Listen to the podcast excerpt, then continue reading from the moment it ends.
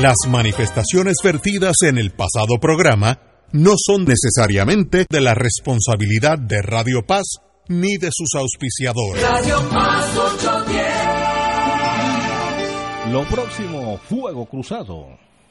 El amor nos hace ver lo que aparentemente no se ve y lo transforma todo en un mundo espectacular. PSB Productions te invita a soñar con el musical de Disney, Beauty and the Beast, con un gran elenco y orquesta en vivo, del 14 al 30 de diciembre del 2018, en el Centro de Bellas Artes de Santurce. Para información y boletos, 787-620-4444, 787-505-6677 y 787-792-5000. El proyecto de restauración de la iglesia San José del Viejo San Juan necesita albañiles y obreros. Los interesados, favor de comunicarse con Yadira Sánchez al 787-743-2025. 787-743-2025. La alborada desvela el manto nocturno y al rayar el alba se ilumina el trayecto hacia el santuario para la esperada Misa de Madrugadores, una cita mensual para reafirmar nuestra fe y estrechar lazos de amistad con los hermanos.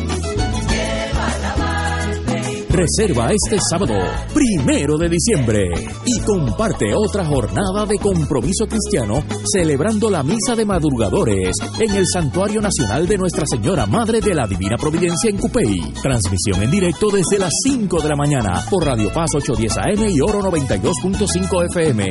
Para información, 787-646-9448 o accede a www.santuariodelaprovidencia.org. Ser rotario es dar de sí, con amplitud, sin anhelo de recompensa del cielo, antes de pensar en sí. Mensaje del Club Rotario de Río Piedras. ¿Sabías que existen cooperativas de trabajo, agrícola, vivienda, transporte, supermercados, farmacias, comunales, juveniles, entre otras? Para conocer más acerca de los beneficios y servicios del cooperativismo, sintoniza el programa radial de la Liga de Cooperativas de Puerto Rico, Cooperativismo por Puerto Rico, todos los martes a las 4 de la tarde, por aquí, por Radio Paz 810 AM. Aquí la llama se enciende cada tarde a las 5 porque escuchas Radio Paz 810 AM, WKBM San Juan y retransmite en diferido WOROFM Corozal San Juan, la Casa de Fuego Cruzado, el programa de más credibilidad en la radio puertorriqueña. Esta emisora y sus anunciantes no se solidarizan necesariamente con las expresiones que escucharán en el siguiente programa. Son las 5 de la tarde, hora de escuchar Fuego Cruzado, el programa de más credibilidad en la radio puertorriqueña, en las voces de Ignacio Rivera, Néstor Duprey y sus panelistas invitados, con su discusión política dinámica e incisiva de los acontecimientos más importantes del momento. Fuego Cruzado comienza ahora.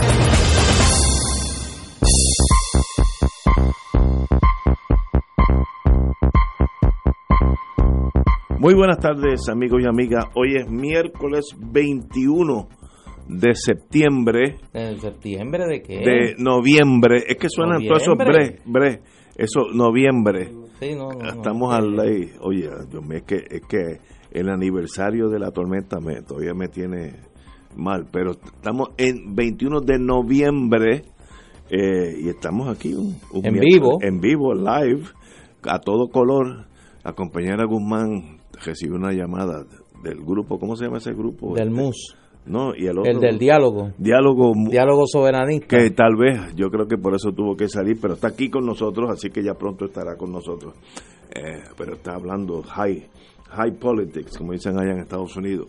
Bueno, amigos y amigas, oye, no nos para nadie. Oye, no hay, no hay, no hay descanso. El O sea, presidente, ni en, el, ni en la víspera del Día de Acción Sí. de Gracia, que se supone que tú lo estés comiendo tiene que- sí. suave, adobando el pavo, pre- terminando de preparar el coquito. ¿Usted tiene ya el coquito? ya yo tengo chacho. Sí. Eh, ¿El mi- suyo es con o sin? No, eh, eh, mi esposa Con. hace un coquito con coñac plus. Sí. que está patentizado, no, no creas que eso... Sí, que no es No, tú no este- puedes, tú sabes. Pero estamos aquí, Romancing the Stone. María de, de Lourdes Guzmán ya llegó eh, y está con nosotros, una excelente amiga de Fuego Cruzado. Pero vamos a empezar de hablar de la estadidad. Es que, es que, es que eso es inevitable. Mira, No hay paz ni el, el día antes de Acción de el presidente del Comité de Recursos Naturales de la Cámara, Bob Bishop, que no es cácara de coco, ha pedido hoy a Justicia Federal asistir a Puerto Rico con un posible próximo referéndum estadidad sí o no. Ahí nos vamos. En una carta del secretario interino de Justicia, Matthew Whitaker, Bishop pide colaborar con el gobierno de Puerto Rico, bueno, tiene dos meses porque la Cámara cambia ahora, si las autoridades de la isla deciden convocar ese tipo de consulta, que cuente con nosotros. La misiva recuerda que aún está vigente el lenguaje de una ley de enero del 2014 que permite al secretario de Justicia asignar 2.5, eso fue bajo Obama, a cambio de validar las alternativas de estatus de un referéndum de Puerto Rico. En el 2017, Puerto Rico inició ese proceso de consulta para el plebiscito celebrado 11 de junio del año, pero nunca esperó por una validación oficial. Jalamos el gatillo antes de tiempo. El gobierno de Puerto Rico ha perseguido la admisión a la isla como Estado 51, bless their soul, a base de una de que aquella consulta en que un 97% respaldó la estadidad, pero solo participó el 23% del electorado. Ni el gobernador Rosselló ni la comisionada Jennifer González han planteado que se propongan impulsar una consulta en la isla estadidad sí o no. Pero la carta de Bishop apunta a que ese asunto está bajo discusión. Wow. Aunque coauspició el proyecto pro estadidad de la comisionada Bishop de González, el senador, el, representante Bishop no ha, convoda, no ha convocado a una audiencia sobre la medida y la semana pasada dio por cerrada los trabajos del, del Comité de Recursos Naturales. En otras palabras, que en enero quedará en manos de los demócratas Raúl Grijalva. Otras palabras, de aquí a enero, cuando empieza el nuevo Congreso, la carta de Bishop pues tiene vigencia porque le pide como presidente del Comisión de Recursos Naturales que eh, justicia insista en un referéndum estadidad sí o no. Aquí hay algo escondido, fíjate, mi instinto me dice que aquí hay algo de política local. Compañero, Ah. don Néstor, usted que está en, al día en esto, No, bueno, no estoy al día, pero me mantengo al pendiente. usted sabe, usted sabe, yo sé que usted sabe. Yo cuando leí esa noticia, leí el titular esta tarde, pensé que era una broma, pero luego vi que era una historia obviamente de José Delgado, que es un periodista serio, y sé que no se pone con esa, Sangana, eh, no esa decir- sanganería. no para exacto. Y menos en un día como este. Así que si si se lanzaba a escribir una nota sobre esto pues es algo es algo real. Aquí hay una de, de dos posibilidades. O esto es el premio de consolación que le da Rob Bishop eh, de salida a Jennifer González como presidente de la Comisión de Energía, que es una cosa que le gusta hacer a los republicanos, esta cosa de los premios de consolación. Eh, recordemos que en 1976, cuando el presidente Gerald Ford estaba de salida y en Puerto Rico, eh, durante todo ese cuatrenio, el gobierno de Rafael Hernández Colón estuvo insistiendo en la aprobación de un nuevo pacto de unión permanente entre Puerto Rico y Estados Unidos. Eh, la administración Ford, uno, desechó el proyecto de nuevo pacto y envió el último día de la administración Ford un proyecto de ley eh, al Congreso de Estados Unidos eh, solicitando la admisión de Puerto Rico como Estado. Así que a los republicanos les gusta esto de los premios de consolación. Antes, en el 60, cuando vino el presidente Eisenhower, vino a Puerto Rico, hizo unas expresiones favorables de Muñoz Marín y del Estado Libre Asociado. Eso indignó a los líderes del Partido Estadista Republicano y pues el premio de consolación fue darle un pon a Luis Ferré, que era candidato a gobernador del PER, darle pon desde, eh, desde aquí a Washington para que no se sintiese eh, tan ofendido. ¿no? Así que esto de los premios consolación tiene antecedentes históricos en el liderato republicano en cuanto a Puerto Rico. Lo segundo que podría ser, y yo creo que hay una mezcla de ambas en esto, es que como suele suceder con el gobierno de Ricardo Rosselló, nosotros nos estemos enterando por carambola y desde Washington de las intenciones del gobierno Rosselló de celebrar una consulta, estadidad sí o no. Precisamente yo leía una discusión, eh, un diálogo en las redes sociales, eh, donde estaba participando José y el amigo Benjamín Torregotay, periodista del periódico El Nuevo Día, y decía Benjamín que él entendía que durante el año 2019 no iba a haber movimiento eh, en cuanto al estatus político iniciado por el liderato del PNP y que sí iba a haber algo cercano a la elección del 2020 para poder pedir un voto a favor del PNP con el argumento de que pues eh, hay que buscar la reelección del gobernador y de la comisionada residente para continuar el proceso que hayan puesto en marcha eh, previo a las elecciones. Yo creo que aquí hay una mezcla de todas esas cosas. será interesante leer no mañana, porque obviamente mañana yo voy a estar concentrado en las actividades eh, pavísticas en cuanto al pavo con O. Eh, y eh, pues el viernes estaremos aquí, podremos saber si el, el gobierno de Ricardo Rosselló ha reaccionado y en efecto está planteándose celebrar una consulta estaída sí o no.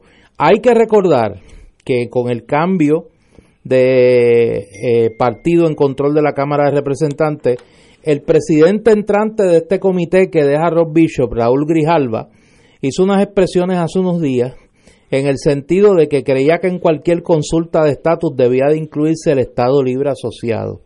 No dijo Grijalva que Estado Libre Asociado se refería, pero la etiqueta de Estado Libre Asociado, pues él planteó que debería estar. Así que eh, también se ha hablado de la posibilidad de legislación por parte de la congresista Nidia Velázquez sobre el tema del estatus político. Hace unos días, pues, estuvo por aquí por Puerto Rico y se reunió con varios dirigentes políticos. Así que parece que, contrario a los agoreros de la nada, eh, los primeros meses de la nueva mayoría demócrata en la Cámara de Representantes van a traer algún tipo de movimiento, algún tipo de movimiento no estoy diciendo que se va a resolver ni nada de estas cosas.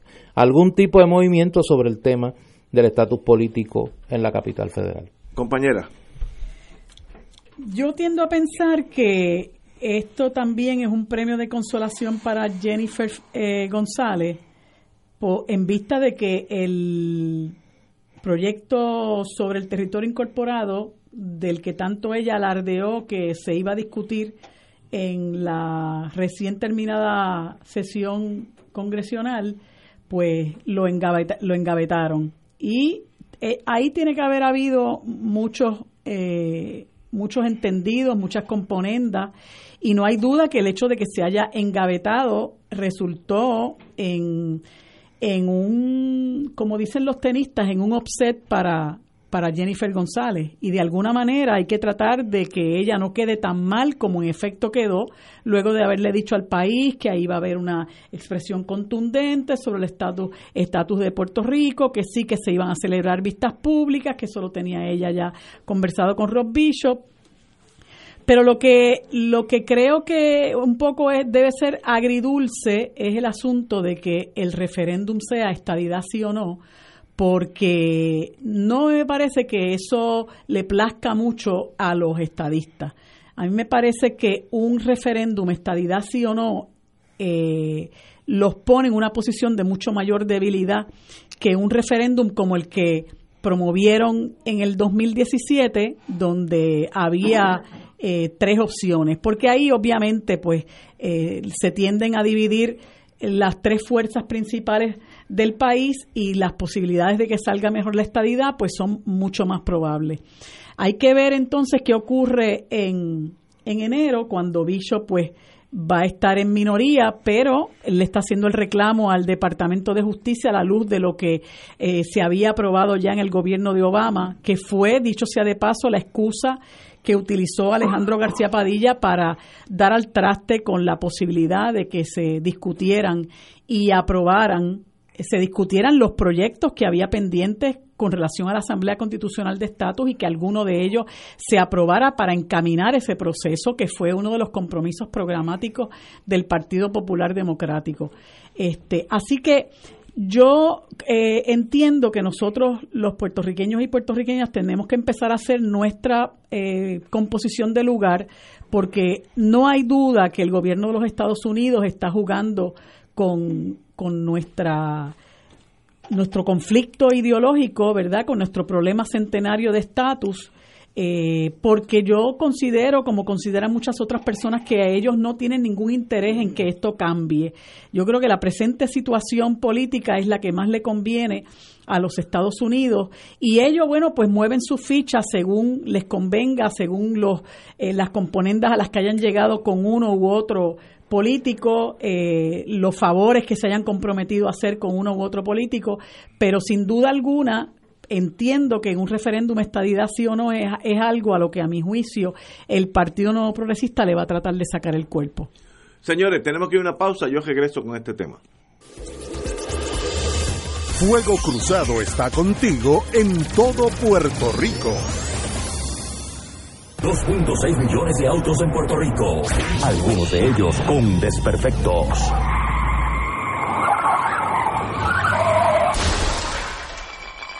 Autocontrol. Tu carro. Tu carro. Tu mundo. Lunes a viernes a las 11 de la mañana por Radio Paz 810 AM.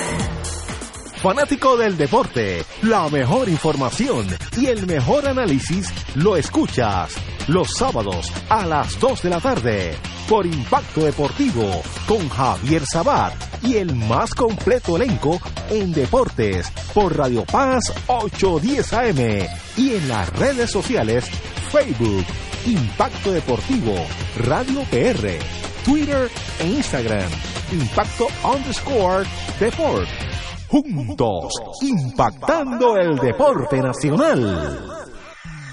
Cada sábado de 9 a 11 de la mañana tendrás un encuentro con De Frente con la Verdad, donde se discuten asuntos que tocan de cerca la actualidad en todas sus perspectivas, las historias que afectan a tu diario vivir, estos y otros temas analizados desde el punto de vista evangélico. De Frente con la Verdad, todos los sábados de 9 a 11 de la mañana por Radio Paz 810. Se sienten los aires navideños y en la comunidad Jesús Mediador estamos listos para celebrar en familia el Festival Navideño que como todos los años la comunidad Jesús Mediador te brinda. Sábado 24 de noviembre desde las 12 del mediodía y el domingo 25 de noviembre desde las 9 de la mañana. Dedicado a Francisco Pirulo Rosado. Habrá kioscos, música, artesanos y grandes artistas invitados. Andrés Jiménez, Gary Núñez y Plena Libre. Pirulo y la tribu. Los violines de Marquito. Trovadores y muchos artistas más. 24 y 25 de noviembre, carretera 871, Barrio Volcán, Bayamón. Te esperamos. Y ahora continúa Fuego Cruzado.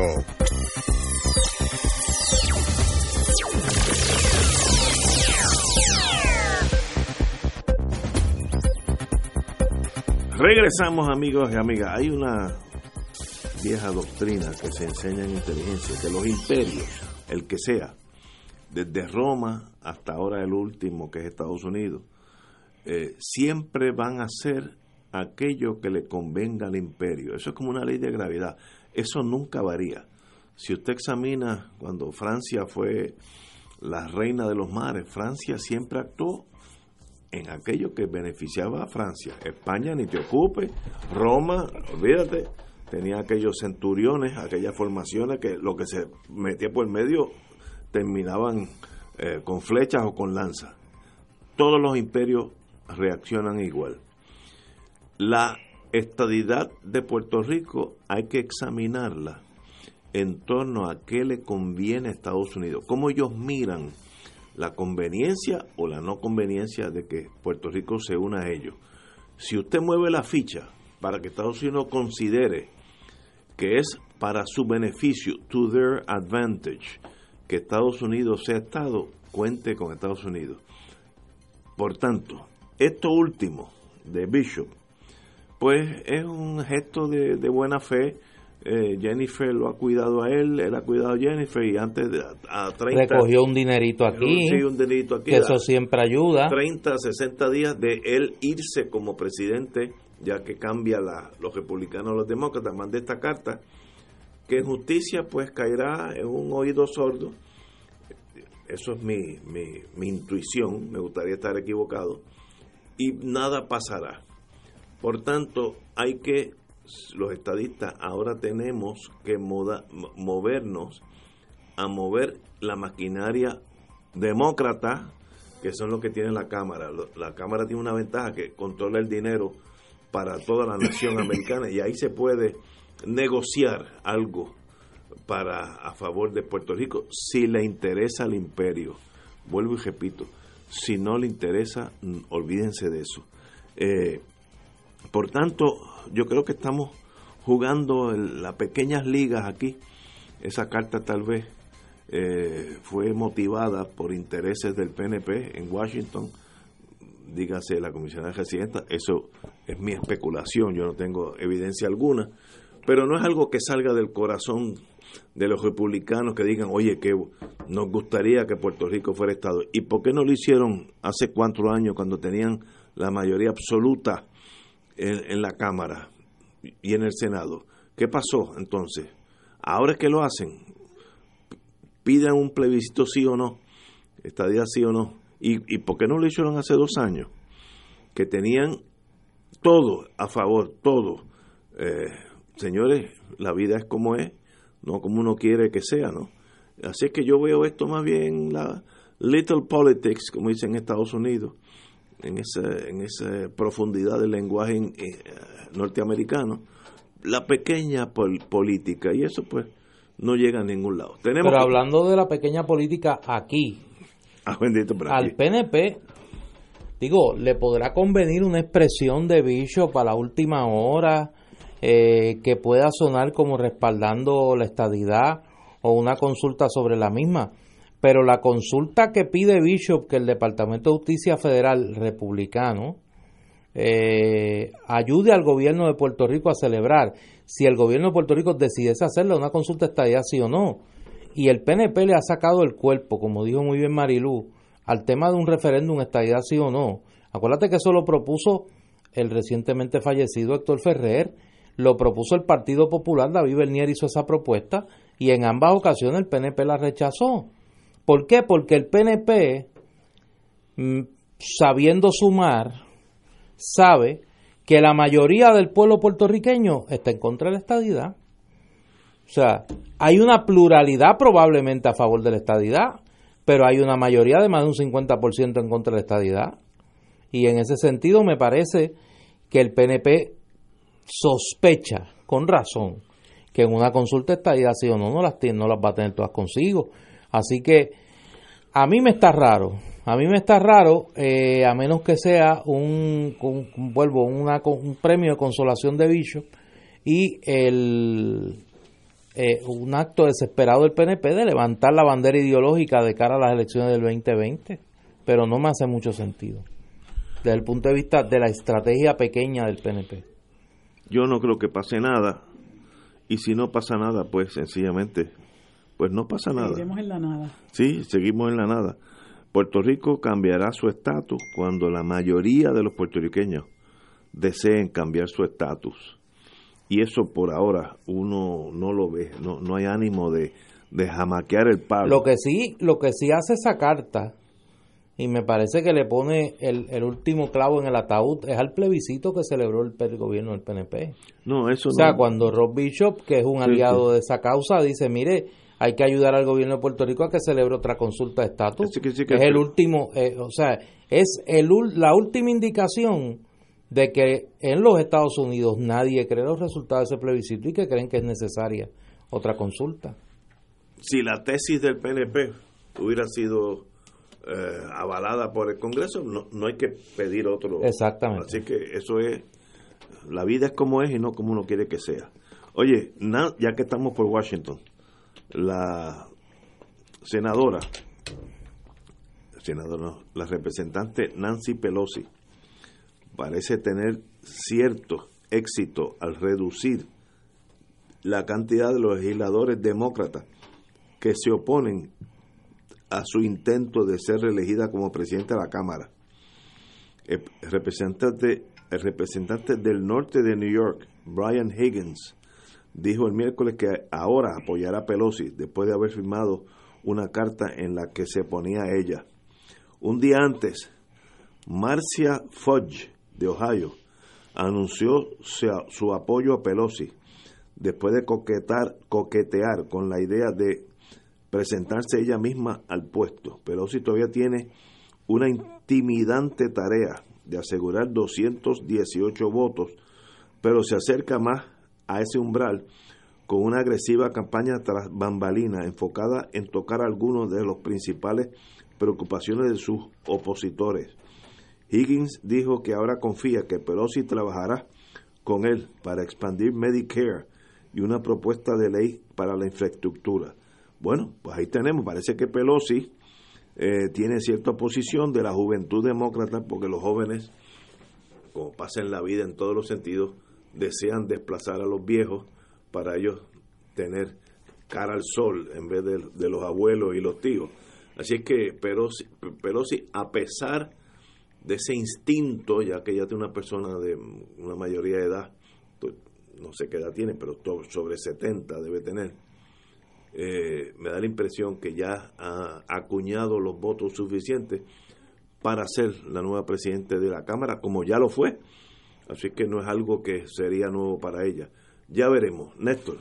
Yo creo que poco a poco las piezas le han ido cayendo en su favor a Nancy Pelosi, luego de que parecía que iba a tener eh, problemas, una carta de 16 eh, representantes electos planteaba la necesidad de buscar una opción a Pelosi como speaker de la Cámara, pero la persona que se identificaba como su principal oponente, la representante Marsha Foch, eh, el pasado martes señaló que eh, iba a respaldarla en su, en su aspiración a la presidencia de la Cámara. Así que yo creo que poco a poco los astros se han ido alineando eh, y le van a regalar a Donald Trump una presidencia de la Cámara de Nancy Pelosi. Digo que se la van a regalar porque yo creo que los demócratas, y es un caso que a lo mejor hoy no tenemos tiempo, pero en algún momento debemos dedicarle algún espacio. Yo creo que los demócratas están en una situación bien complicada de cara al 2020. Y uno de los problemas que tiene el Partido Demócrata, y voy a hacer aquí un, un disclaimer como en, la, en las películas, cualquier semejanza con otras situaciones político-partidistas es pura coincidencia. Tú tienes unas figuras en el Partido Demócrata que son el rostro de lo que un sector considerable del pueblo norteamericano ha rechazado consecuentemente del Partido Demócrata. Y una de esas figuras es Nancy Pelosi. Estoy de acuerdo. Igual que la figura de Hillary Clinton. Y entonces parecería que los líderes emergentes dentro del Partido Demócrata, los pocos que hay, ninguno puede lograr acumular suficiente capital como para presentar un reto a figuras como esta.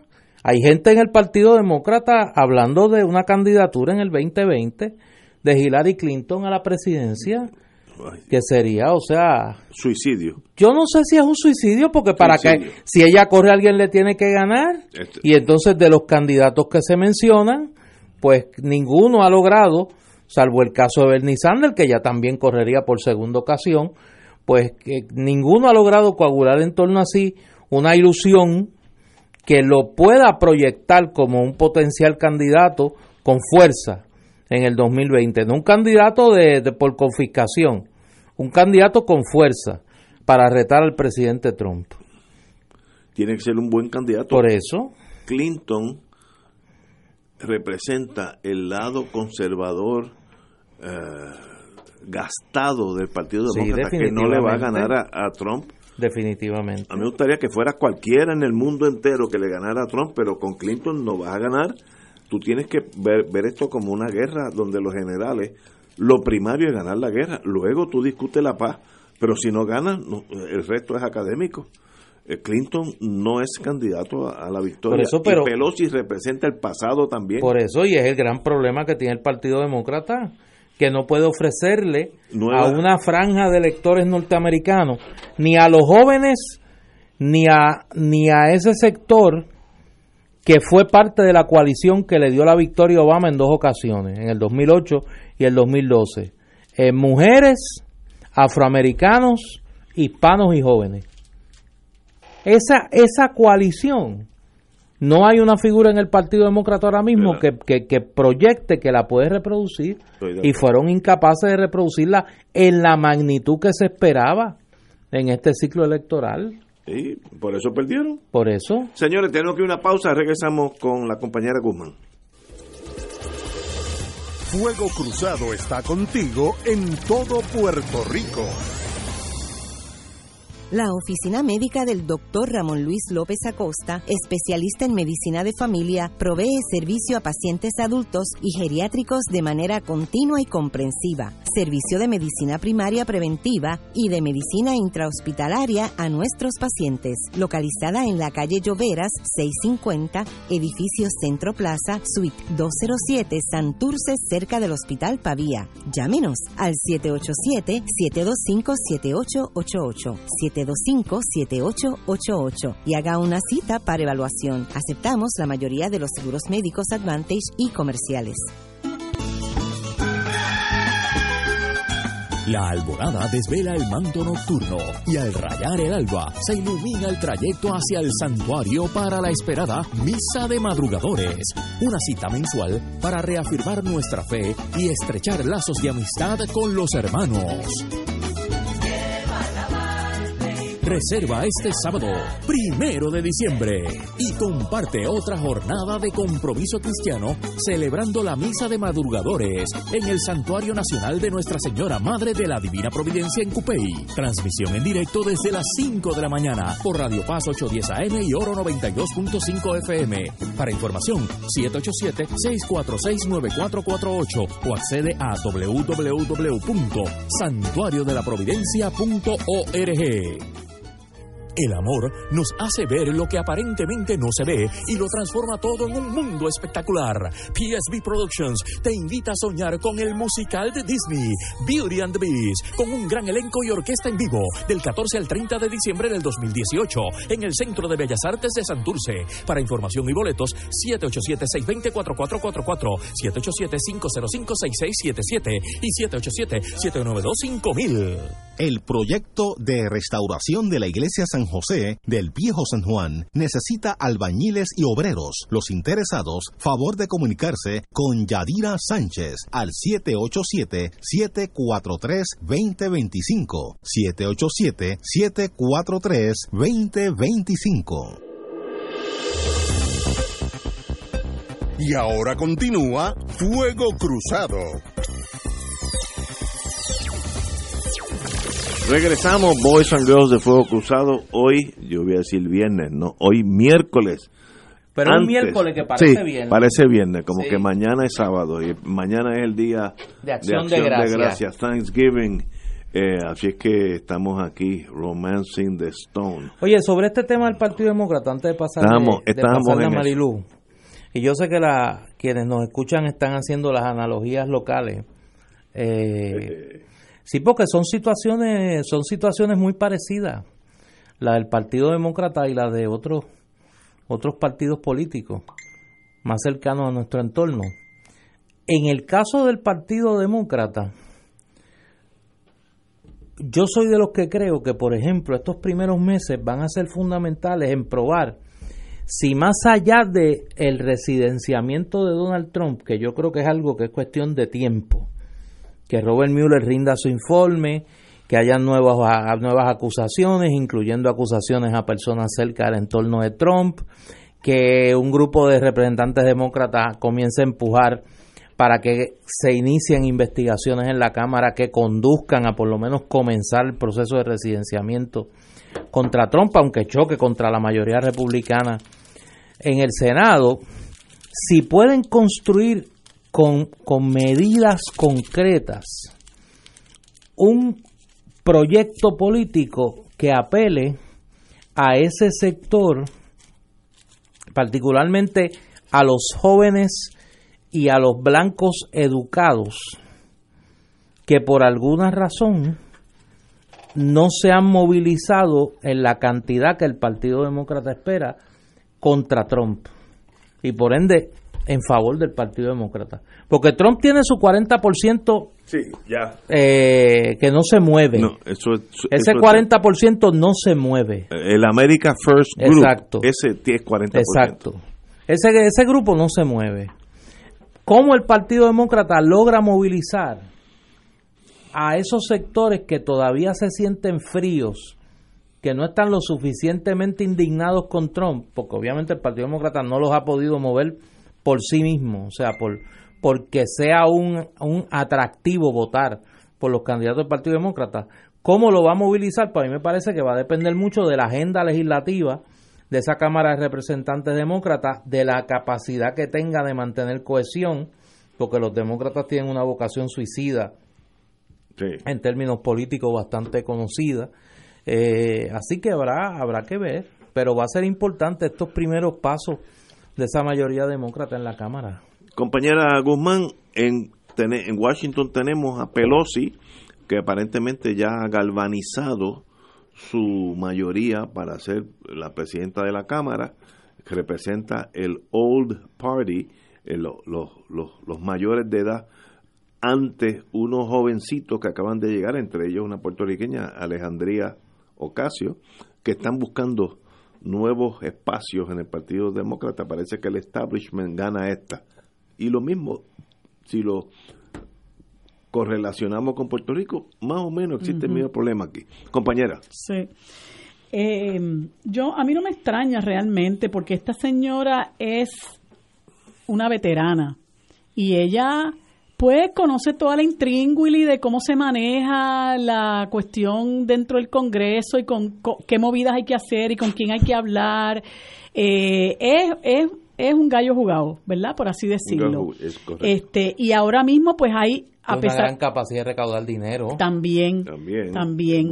De hecho, ella lo demostró aquí porque vino un par de veces con Pierluisi bajo el palio de que ella venía a ver cómo podía eh, eh, fomentar eh, los derechos de las mujeres y las ayudas para las situaciones de las mujeres. Mentira, todo lo que venía era buscar billetes. Después que vino, las dos veces que vino acompañada de Pierluisi, ¿Qué saldo tuvo para las mujeres puertorriqueñas la visita de Nancy Pelosi en este país? Ninguno. Entonces ella, pues lógicamente le gusta estar en el poder, le gusta estar al mando de, de ese, de ese, este, de, la, de esa facción demócrata y ahora pues obviamente tienen mayoría en, el, en la Cámara de Representantes, pues ella no se iba a perder la oportunidad de volver nuevamente a ser la líder de esos representantes. Pero en este momento hay un grupo de mujeres, particularmente de mujeres, que son... Eh, de nuevo cuño, que son mujeres que han llegado por primera vez al Congreso, que son mujeres con otra mentalidad, con otra visión de cuáles son las luchas que se deben dar al interior del Congreso, qué, qué intereses ellas representan.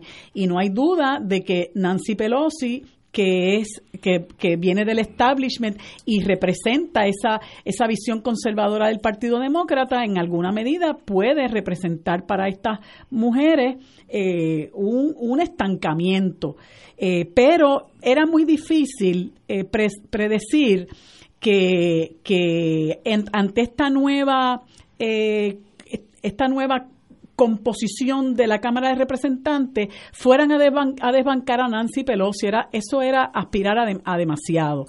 Eh, yo lo que pienso es que hay que hacer el trabajo que corresponda hacer. Eh, yo creo que Alexandria Ocasio ya demostró, ¿verdad?, de, de qué está hecha, independientemente de que haya eh, de que haya hecho algunas expresiones en favor de la estadidad. Yo creo que la gente tiene derecho a equivocarse y me da la impresión de que ella está bastante mal informada Eh, eso es otra cosa de la que podemos hablar. Yo creo que muchos eh, demócratas en los Estados Unidos piensan que nos hacen un favor a nosotros eh, planteando que la justicia para, para Puerto Rico es la estadidad, pero eso es otro trabajo que hay que hacer. Eh, pero ella reunió a un buen grupo de personas e hizo eh, antes de llegar al Congreso ya hizo una manifestación en las oficinas de Nancy Pelosi promoviendo que haya acción en cuanto al cambio climático, particularmente ante la posición eh, bastante tajante que han eh, tomado los republicanos liderados por, por, el, por su presidente Donald Trump. Así que ya ella empezó a, a, demostrar, ¿verdad?, eh, que la, la, la, la, línea por la que va, hay otras mujeres muy interesantes ahí, hay dos mujeres que son musulmanas, hay una mujer negra que es la primera congresista que viene del, del estado de Massachusetts. Eh, y, y hay un par de mujeres más que en este momento se me va de la memoria, pero que yo estoy segura que independientemente de que Nancy Pelosi sea la líder de, los demócratas ahora en la Cámara de Representantes, van a hacer su trabajo eh, independientemente de ello. Y eso es lo importante, porque, porque uno está ahí para hacer su trabajo, uno no depende de lo que haga el otro, uno está ahí para hacer su trabajo y es a quienes llevaron a esas personas al Congreso a quienes ellas se deben y, ellos también, ¿verdad? Los que, los que conforman ahora la nueva Cámara de Representantes. Pero Nancy Pelosi realmente es lamentablemente más de lo mismo.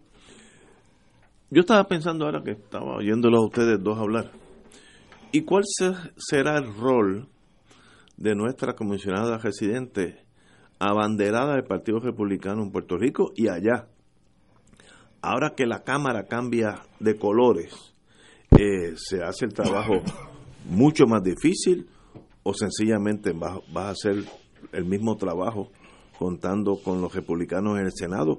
¿Cómo tú ves ese, ese cambio de partidismo allá en relación a, Puerto Rico y nuestra comisionada residente? Néstor. Yo creo que ella va a seguir eh, girando contra la cuenta de la administración Trump a pesar del costo político que eso ha tenido para ella aquí en Puerto Rico. Ella obviamente va a estar en franca minoría en la Cámara. Eh, es una congresista en su primer término, hay que recordar.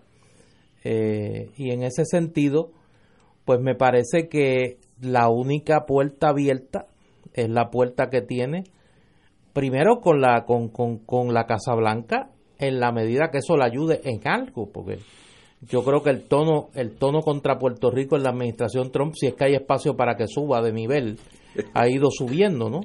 Eh, y en el caso del, de la dinámica del Congreso, pues va a depender de personas, por ejemplo, como José Serrano, eh, que tiene un peso político importante en la nueva mayoría demócrata y que pues es un aliado del movimiento estadista, pero más allá de eso yo no veo cómo ella pueda, o sea, qué, qué beneficio va a tener porque recordemos, no solo es republicana, es republicana de primer término.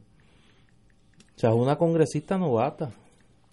Y no hubiera sido mejor, esto es táctica, que mirar para atrás siempre es más fácil que mirar para el frente.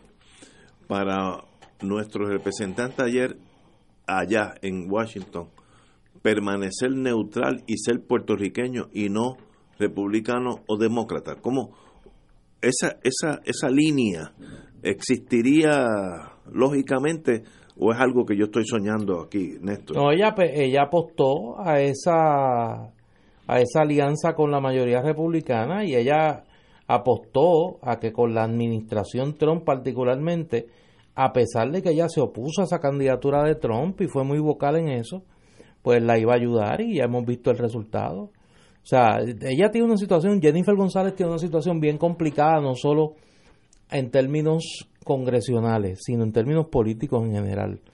Porque ella en este año 2019 tiene que tomar una decisión de cuál va a ser su futuro político.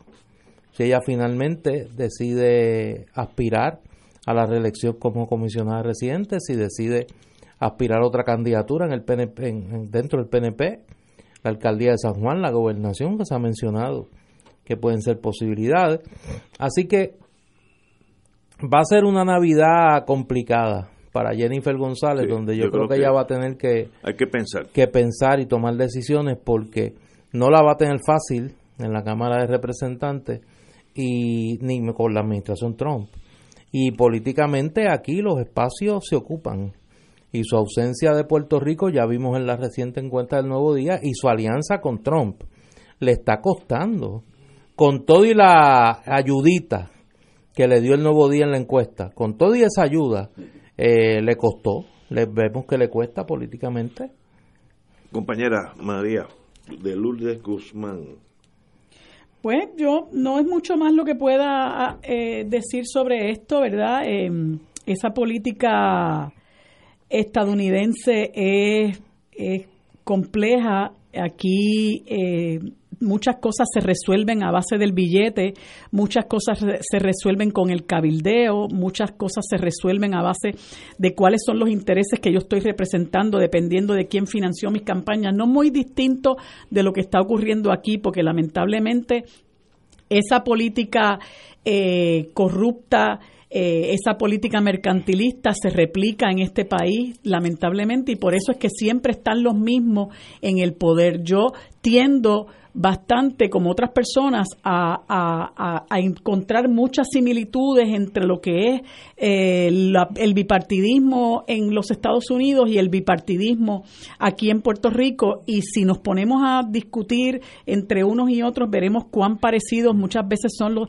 los es el Partido Demócrata, el Partido Popular, eh, con sus matices hacia la derecha y hacia la izquierda, y el, y el Partido Republicano lo mismo.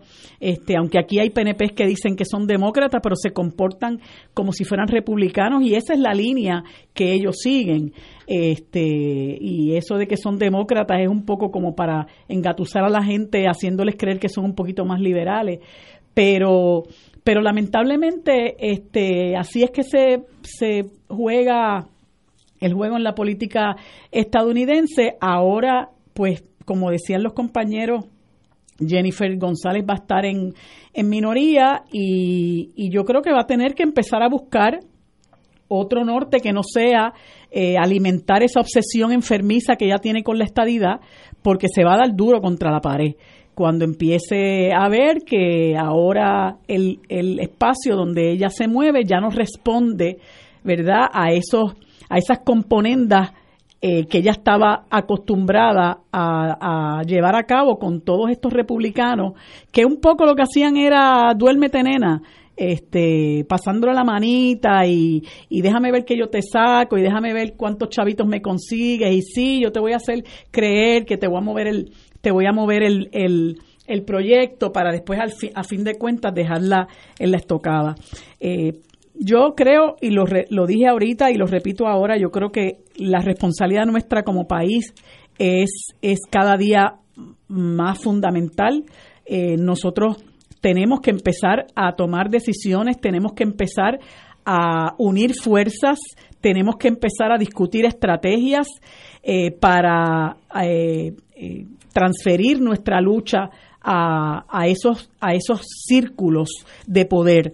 Eh, en la medida en que nosotros sigamos eh, acá discutiendo entre nosotros y hoy estoy con este grupo, mañana estoy con este otro, discutimos mucho, se adelanta mucho, conocemos gente, eh, hacemos planes. En la medida en que nosotros no transfiramos y no diseñemos unas estrategias de lucha en los Estados Unidos, buscando adeptos a nuestra lucha en los Estados Unidos, tocando puertas en esa clase política estadounidense, tocando puertas con grupos importantes eh, de la, del pueblo estadounidense, organiz- organizaciones sin fines de lucro, etcétera, etcétera, no es mucho lo que vamos a adelantar. Y ahora, en esta nueva coyuntura, más urgente se hace que nos movamos en esos espacios. Señores, tenemos que ir a una pausa, seis menos cuarto. Fuego Cruzado está contigo en todo Puerto Rico. Soy una apasionada de la vida. Disfruto ver a mis hijos crecer, a mi familia cuando ríe, a la gente cuando me abraza y pienso que en la vida siempre hay que dar para recibir. El miércoles antes del Día de Acción de Gracias, aprovecha para conversar con tu familia sobre tu decisión de convertirte en donante de órganos y tejidos. Únete a las más de 657 mil personas que se han registrado como donantes. Accede a donevidapuertorico.org o al renovar tu licencia de conducir. Díselo a tu familia. Radio Paz te ofrece el mejor motivo para levantarte temprano y disfrutar el comienzo de un nuevo día de lunes a viernes con Enrique Liboy y Radio Paz en la mañana. La dosis perfecta de noticias, deportes y éxitos musicales de todos los tiempos, humor y curiosidades, calendario de actividades y tus peticiones musicales por el 787-300-4982. Conéctate con el 810 AM de lunes a viernes con Enrique Liboy y Radio Paz en la mañana. Escucha los sábados a las 5 de la tarde para servirte un programa del Colegio de Profesionales del Trabajo Social de Puerto Rico con los temas de interés a la comunidad. Recuerda, los sábados a las 5 de la tarde para servirte por Radio Paz 810. Dale una vuelta al mundo los viernes a las 2 de la tarde y repasa las noticias y acontecimientos más relevantes en la compañía de Reinaldo Rollo, el ingeniero Jorge A. García, los sucesos que trascienden límites territoriales y sus protagonistas son objeto de discusión y análisis de nuestro panel. Para ampliar la perspectiva noticiosa de nuestra audiencia, emprende una vuelta al mundo cada viernes comenzando a las 2 de la tarde por...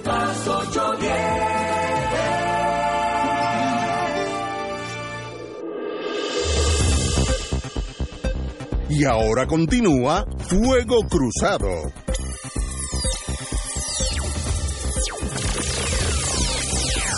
Señores, importantes noticias vienen del sistema judicial, jurídico de los Estados Unidos. Importante. Sí, es que en Estados Unidos se está dando una controversia que ha subido de tono esta tarde entre el presidente Donald Trump y el juez presidente del Tribunal Supremo John Roberts, así como lo oye. Juez presidente de El juez Unidos. presidente del Tribunal Supremo de los Estados Unidos John Roberts y el presidente Trump que están en un debate desde ayer por una decisión del noveno circuito de apelaciones eh, en torno a la decisión de eh, eh, desplegar eh, efectivos militares en la frontera de los Estados Unidos y poder eh, prohibirle eh, a los que entren en esa a la frontera crucen la frontera norteamericana requerir asilo en ese país. Hay una decisión de un juez del noveno distrito de California eh, que le prohíbe a la administración Trump esto. Ayer Trump le cayó encima a la decisión y dijo esto es una desgracia cuando cada caso se radica en el noveno circuito. Eso no es la ley. Todos los casos en el noveno circuito eh, nos han derrotado y eventualmente tenemos que terminar yendo a la Corte Suprema como la prohibición de los viajes y ganamos. Cada caso, no importa lo que sea, eh, ellos lo radican allí para toda intención eh, y propósito, lo radican en lo que se conoce como el noveno circuito. Eso es un juez de Obama. Les digo esto y esto no va a pasar más. Qué Eso fue. Trump ayer. Hoy, en un acto bastante inusual, el presidente del Tribunal Supremo de los Estados Unidos, John Roberts, le contestó al presidente eh, Trump en unas expresiones eh, escritas. Dijo, no tenemos jueces de Obama o jueces de Trump, jueces de Bush o jueces de Clinton. Lo que tenemos es un extraordinario grupo de dedicados jueces haciendo eh, lo mejor a su alcance para garantizar eh, igual derecho a todos los que se presentan ante ellos. Esa independencia judicial es algo de, la que de lo que todos deberíamos estar agradecidos. Y Trump, Nicole Tony Perezoso, le contestó esta tarde en uno de sus tweets. Lo siento, juez presidente John Roberts, pero usted todavía tiene jueces de Obama. Y tienen, y estos jueces tienen un punto de vista muy diferente que el punto de vista de la gente que está a cargo de la seguridad de este país. Sería maravilloso que ese noveno circuito fuera de hecho una, una judicatura independiente. Pero si es, eh, pero es por eso, porque no lo es, que tienen tantas, tantos puntos opuestos sobre los temas de la seguridad de la frontera y tantos casos ante ellos y tantos casos, y por eso hay un vasto número de estos casos que han sido eh, que han sido revertidas la decisión. Por favor, estudie los números. Son alarmantes. Necesitamos protección y seguridad y esas decisiones están haciendo a nuestro país un país más inseguro. Esto es muy peligroso y poco sabio. Y me imagino que esa expresión de Trump esta tarde pues traerá eh, reacciones a granel en las próximas horas porque es un ataque directo al juez presidente del Tribunal Supremo que básicamente lo ha puesto a defender un principio fundamental del sistema republicano de gobierno, particularmente el norteamericano, que es la independencia judicial. Sí, pero este señor es la amenaza en mi vida, que tengo, ¿cuántos años yo tengo? 200 y pico. 383. O 33. En todas esas tres centenarios y, y, pico, yo no he visto una amenaza al concepto mismo de democracia como lo ha eh, representado este presidente Trump. De verdad, él no tiene la capacidad de entender lo que es un sistema judicial. Este es un neonazi natural, sin haber estudiado nada, pues no ha leído nada del movimiento fascista de Mussolini, nada, nada es sencillamente una persona dictatorial que piensa que él tiene el mandato del Señor para hacer de, Estados Unidos una, una, una nación blanca, protestante, donde no le da la bienvenida a los latinos, aunque estén allí ya, y a los negros tampoco. Una amenaza a la civilización. Y de verdad, esto de atacar la, al, presidente del Tribunal Supremo, pues una cosa mayúscula, pero lo que demuestra eh, con mucho más miedo para mí es que de verdad este señor no cree en el sistema judicial, los jueces deben responder a él y si él dice que hay que ejecutar a los latinos, pues se ejecutan, punto. Eh, es algo que no, no, casi raya en lo incomprensible, pero esa es la crisis que tiene Estados Unidos y Estados Unidos tiene, ya hizo algo, cambió la Cámara, Así que la legislación neofascista ya no va a pasar porque se tranca en la Cámara. Pero en el 20 hay que hacer todo lo posible por desbancarlo y tener alguien, aunque sea republicano, si es que no es el candidato, que, sea un ser humano completo y no un, fantoche como este que sencillamente amenaza el mundo entero. eso es eh, muy característico del, del, fascismo, ¿no? Cuando no hay eh, separación alguna de los poderes, sino que todo, todo eh, responde al poder del que, del que es líder de esa nación. Y todo el mundo tiene que responder a él, porque de lo contrario, todo el mundo sabe lo que le viene para encima y la judicatura no es excepción. tristemente, nosotros hemos visto en nuestro país a mucha menor escala, pero sí lo hemos visto tristemente como la politiquería, porque no es la política, es la politiquería, eh, ha también eh, arropado la rama judicial y cómo los diferentes gobernantes a lo largo de diversos cuatrienios ha utilizado la judicatura para nombramientos de personas que no tienen los méritos para estar allí, como no sea su vinculación con el partido político X, eh, con el tío, primo, hermano del otro, eh, y eso sin duda tiene un efecto nefasto en uno de las, en una de las características más importantes que puede tener la rama judicial, que es su independencia. Eh, yo estaba escuchando ayer o antes de ayer una entrevista que le hacían a, a, a Trump con relación a un individuo, es un militar, que estuvo a cargo de la del operativo este para la captura y posterior asesinato, según ellos alegan, de Osama Bin Laden. Y, y él empezó a hacer unas críticas con relación a ese operativo y cuando un interlocutor precisamente de la propia cadena Fox News, eh, que es prácticamente este portavoz gaceta, gaceta de, de, de Trump, eh, le dijo, pero pero este señor es un militar, pero este señor llevó a cabo tal cosa. Él le dijo, he's a Hillary He's a Hillary Clinton fan. Así lo despachó. Él es un fanático de Hillary Clinton. Eh, eh, excuse me, él es un fanático de Hillary Clinton. O sea, esa es la visión de este individuo. Él todo lo ve desde esa óptica eh, de la politiquería pequeña mediante la cual todo el mundo tiene que rendirse a, a, los dictados de él y el que no se quiera rendir a sus dictados, pues ya sabe lo que le viene porque yo soy el todopoderoso. Y ahí la amenaza de que le hace al juez Roberts de que eh, hay jueces que son nombrados por Obama, pero que eso eh, va a dejar de ser así.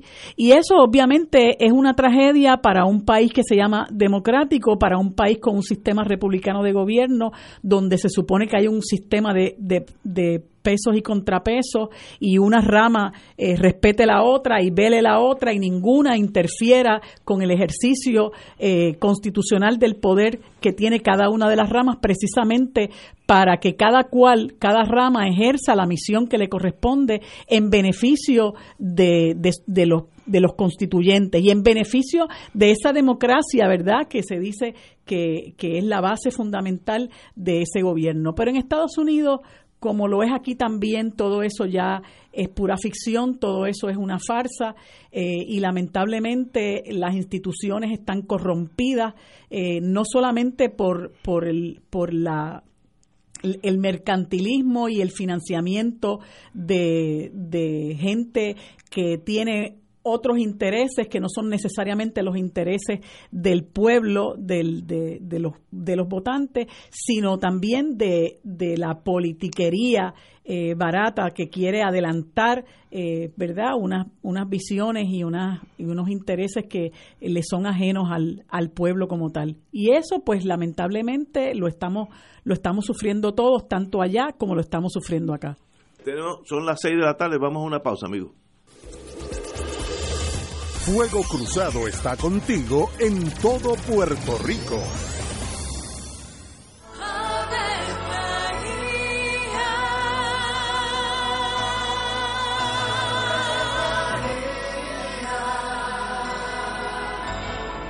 El ángel del Señor anunció a María. Y ella concibió por obra del Espíritu Santo. Dios te salve María, llena eres de gracia, el Señor es contigo. Bendita tú eres entre todas las mujeres, y bendito es el fruto de tu vientre Jesús. Santa María, Madre de Dios, ruega por nosotros pecadores, ahora y en la hora de nuestra muerte. Amén. He aquí la esclava del Señor. Hágase en mí según tu palabra. Dios te salve María, llena eres de gracia, el Señor es contigo.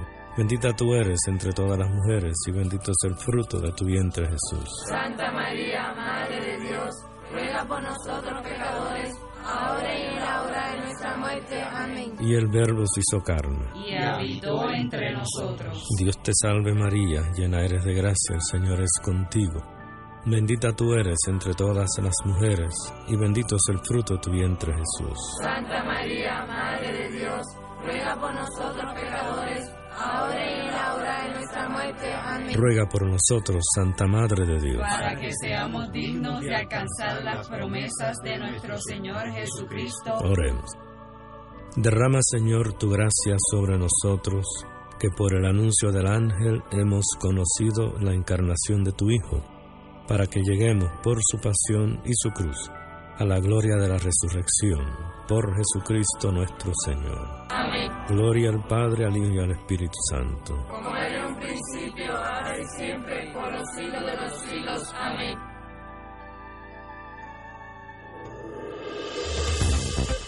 Aquí la llama se enciende cada tarde a las 5 porque escuchas Radio Paz 810 AM, WKBM San Juan y retransmite en diferido WOROFM Corozal San Juan, la Casa de Fuego Cruzado, el programa de más credibilidad en la radio puertorriqueña.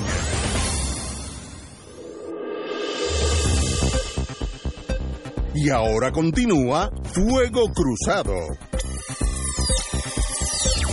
Regresamos, ya que estamos en Washington, vamos a terminar por allá. El gobierno del presidente Trump está amenazando nuevamente de suspender de nuevo las credenciales de la Casa Blanca del reportero del CNN Jim Acosta. Después que un juez federal el viernes ordenó a la Casa Blanca devolverle la credencial de prensa, la presidencia de Trump envió una carta al periodista diciéndole que habían tomado la decisión preliminar de suspender su credencial una vez que expire la orden judicial. La Casa Blanca argumenta que Acosta no cumplió con los estándares básicos en una conferencia de prensa cuando discutió con el presidente Trump. En, un documento presentado en corte el lunes, CNN dijo que el gobierno estaba creando un debido proceso retroactivo. La cadena tuiteó que la Casa Blanca sigue violando la primera y quinta enmienda de la Constitución. Yo no tengo la menor duda. Pero eso demuestra su enfoque al respeto judicial. Ya un tribunal dijo, devuélvanle la credencial, dice, aunque el tribunal lo dice, yo te la voy a quitar de todos modos, retroactivamente, porque tú no cumpliste con, con el protocolo de la Casa Blanca. Eh, brincando así el mandato judicial, en otras palabras, más allá de este señor Acosta que ni va ni viene, lo que está en juego es el respeto del Estado a la judicatura, que va mucho más por encima de la Casa Blanca y de Jim Acosta y todos esos señores. Si eso es a un representante de CNN ante la Casa Blanca, ¿qué derecho va a tener un latino allá en Hoboken, New Jersey, a las 3 de la mañana saliendo de una barra? Pues mire, eso siente un precedente que es lo que en la policía se llama shotgun justice, justicia con escopeta, que le dan cuatro macanazos antes de preguntarle el nombre. Y es, esa, esa ira hacia las minorías la está, la está fomentando el presidente desgraciadamente. Así que es una tragedia para la humanidad y esto, brincándose un dictamen judicial, demuestra que no hay respeto de la Casa Blanca de Trump hacia el sistema judicial y eso es más importante que la credencial o no de este señor Acosta. Fíjate cómo Donald Trump es un presidente de obsesiones. Es un presidente que, eh, que no permite la más mínima, eh, el más mínimo asomo de oposición, de cuestionamiento crítico. Y en estos días yo he estado, voy a hacer una confesión literaria, yo he estado leyendo una biografía que se publicó recientemente sobre Ronald Reagan, que es una figura que siempre me ha llamado la atención, es un caso curioso, ¿no? Y yo recuerdo cuando yo era estudiante en la universidad, era el segundo cuatrenio de Ronald Reagan. Y yo recuerdo cómo se hablaba y se juzgaba la figura de Ronald Reagan en aquel momento. Y uno creía que luego de Reagan, que en aquel momento era la extrema derecha. Es un caballero. Eh, pues Estados Unidos había llegado al fondo del, del, del barril en términos políticos. Jamás, jamás, ni a la Casa Blanca de Richard Nixon se le ocurrió quitarle la credencial a los periodistas del Washington Post. Nunca cuando el que escándalo de Watergate. Nixon con Watergate. Por eso, no, no, a eso voy. El caso de Nixon, que es el extremo. Reagan tampoco, en medio del escándalo Irán contra. O sea, era inconcebible que un presidente tomara una medida como esa. A pesar, repito, que Nixon tenía una lista de enemigos donde tenía periodistas y tenía el New York Times y el Washington Post que decía que tenían una o sea que Nixon era un chin paranoico. Sí, un poquito, un poquito, paranoico. Eh, que tenían una vendetta contra él. Todo eso palidece con lo que está viviendo Estados Unidos con Trump. Todo eso palidece. Increíble. Compañera, ¿qué pasará? No sé. Sí, yo, yo francamente lo que estoy viendo es, es inédito. Eh, y es triste porque, como hemos comentado en otras ocasiones, pues eh, Trump es un reflejo de un enorme sector de, de esa sociedad y es realmente muy peligroso, no solamente eh, asombra, es que es muy peligroso lo que se lo que se está viendo para esa sociedad y las repercusiones que tiene para el resto del mundo por, por ser este Trump el presidente del país más poderoso del mundo, ¿no? Y las decisiones que él puede tomar. Máxime para nosotros, ¿verdad? Que somos eh, la, su colonia eh, y en la medida en que vemos muchas cosas que ocurren ahí, que, que, ocurren en ese país, a nosotros también nos afectan muchas de esas decisiones que se toman y muchas de esas actitudes. No olvidemos, hace muy poco, aquí se acusaron dos personas. Una de ellas hizo una amenaza eh, contra los judíos en Puerto Rico y otro, eh, me parece que fue por las redes sociales, eh, amenazó con ponerle, eh, no sé qué amenaza hizo contra CNN en Puerto Rico, una amenaza contra CNN. Pues por lo menos el último ya fue acusado por un gran jurado, no sé si el anterior también, pero es realmente preocupante porque muchas de las manifestaciones que vemos en los Estados Unidos siempre hay su ignorante eh, que viene y las la reproduce acá para perjuicio de todos nosotros, que todavía afortunadamente estamos protegidos de ciertas, de ciertos estilos de conducta, de ciertas visiones, de ciertas eh, formas de comportarse eh, y es realmente preocupante en la medida en que nosotros podamos ver cómo algunas cosas que se ven allá se pueden replicar aquí, pero y más preocupante resulta ser cuando este señor ya lleva que casi 18 meses en el poder y acaba de, acaban de ganar los republicanos en, en la Florida. Eh, donde se supone que hay una diversidad de electores y muchos de ellos son latinoamericanos que han sentido en carne propia el prejuicio y la marginación y el discrimen. Pero bueno, este el hecho de que haya mucho latino no significa que se piensa de la misma forma. Hay lamentablemente muchos latinos, como los hemos visto, que son partidarios de Trump, igual que hemos visto negros partidarios de Trump y hemos visto mujeres partidarias de Trump, a pesar de que Trump es un antimigrante, es un racista y es un misógino. Bueno, ahí, ahí lo tenemos, ¿verdad? Este, esperemos, ¿verdad?, que, que, que, próximamente eh, podamos de alguna manera ver que se neutralice esa ofensiva tan peligrosa para Estados Unidos y para el mundo también. Estoy totalmente de acuerdo contigo. Lo único que se puede hacer, aquellos que votan en Estados Unidos, nosotros no caemos en esa jedada por ahora, es sencillamente que en el 20 Estados Unidos elija otro presidente y pues, se pase esa página como una época funesta en Puerto Rico, en Estados Unidos, que lo mejor es olvidarla y empezar de nuevo. Eh, bueno, aterricemos en Puerto Rico. Para que Trump pierda, alguien le tiene que ganar. Esa es la cosa. Y ese es el problema. Yo, fíjate, voy a hacerte una confesión ahora politológica. Yo creo que es más viable un reto al interior del Partido Republicano contra Trump que los vaya debilitando que el reto de los demócratas propiamente.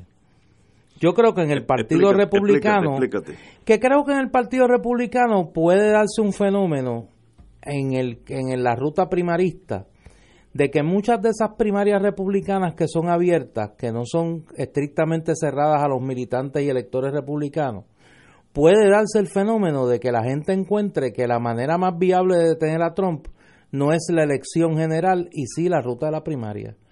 Y que pueda surgir un reto primarista a Trump que por la mera oposición y por debilitar a Trump pueda beneficiarse en los casos de las primarias que son abiertas. No estoy hablando de los caucus ni en las primarias cerradas donde solamente pueden votar los electores republicanos.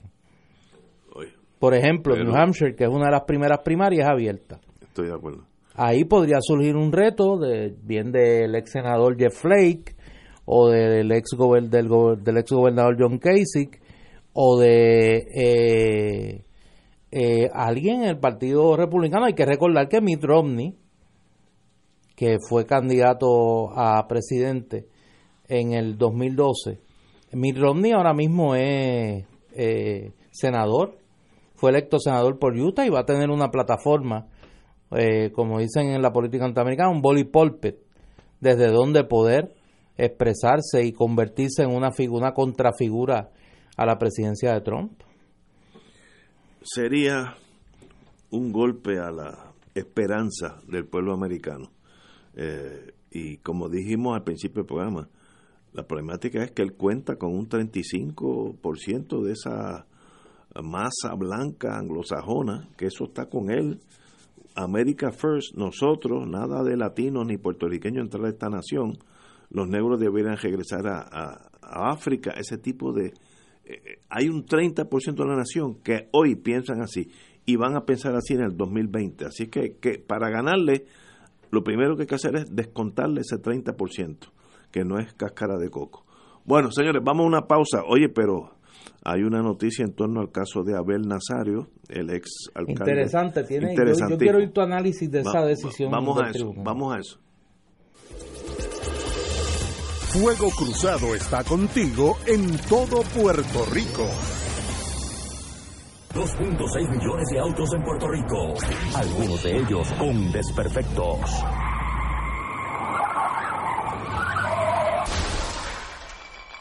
Autocontrol. Tu carro. Tu carro. Tu mundo. Lunes a viernes a las 11 de la mañana por Radio Paz 810 AM en Buenos Días Familia por Radio Paz 810 AM a las 10 de la mañana de lunes a viernes acompañas a Judith Felicie en una agenda de interés para ti, de lo que quieres escuchar, aprender y disfrutar. Comparte con sus invitados como el doctor Edgardo Rosario Burgos y su consultorio radial, la psiquiatra María Teresa Miranda en Familia, Crisis y Soluciones y la doctora Ada Rosabal hablando de fe, el periodista Javier Santiago con lo mejor de la cultura popular entre muchos temas. Buenos días familia, de lunes a viernes por Radio Paz 810 AM. El amor nos hace ver lo que aparentemente no se ve y lo transforma todo en un mundo espectacular. PSB Productions te invita a soñar con el musical de Disney, Beauty and the Beast, con un gran elenco y orquesta en vivo del 14 al 30 de diciembre del 2018 en el Centro de Bellas Artes de Santurce. Para información y boletos, 787 620 4444 787 505-6677 y 787-792-5000. Fanático del deporte, la mejor información y el mejor análisis lo escuchas los sábados a las 2 de la tarde por Impacto Deportivo con Javier Sabat y el más completo elenco en deportes por Radio Paz 810 AM y en las redes sociales Facebook Impacto Deportivo Radio PR Twitter e Instagram. Impacto underscore Deport. Juntos, impactando el deporte nacional. Y ahora continúa Fuego Cruzado.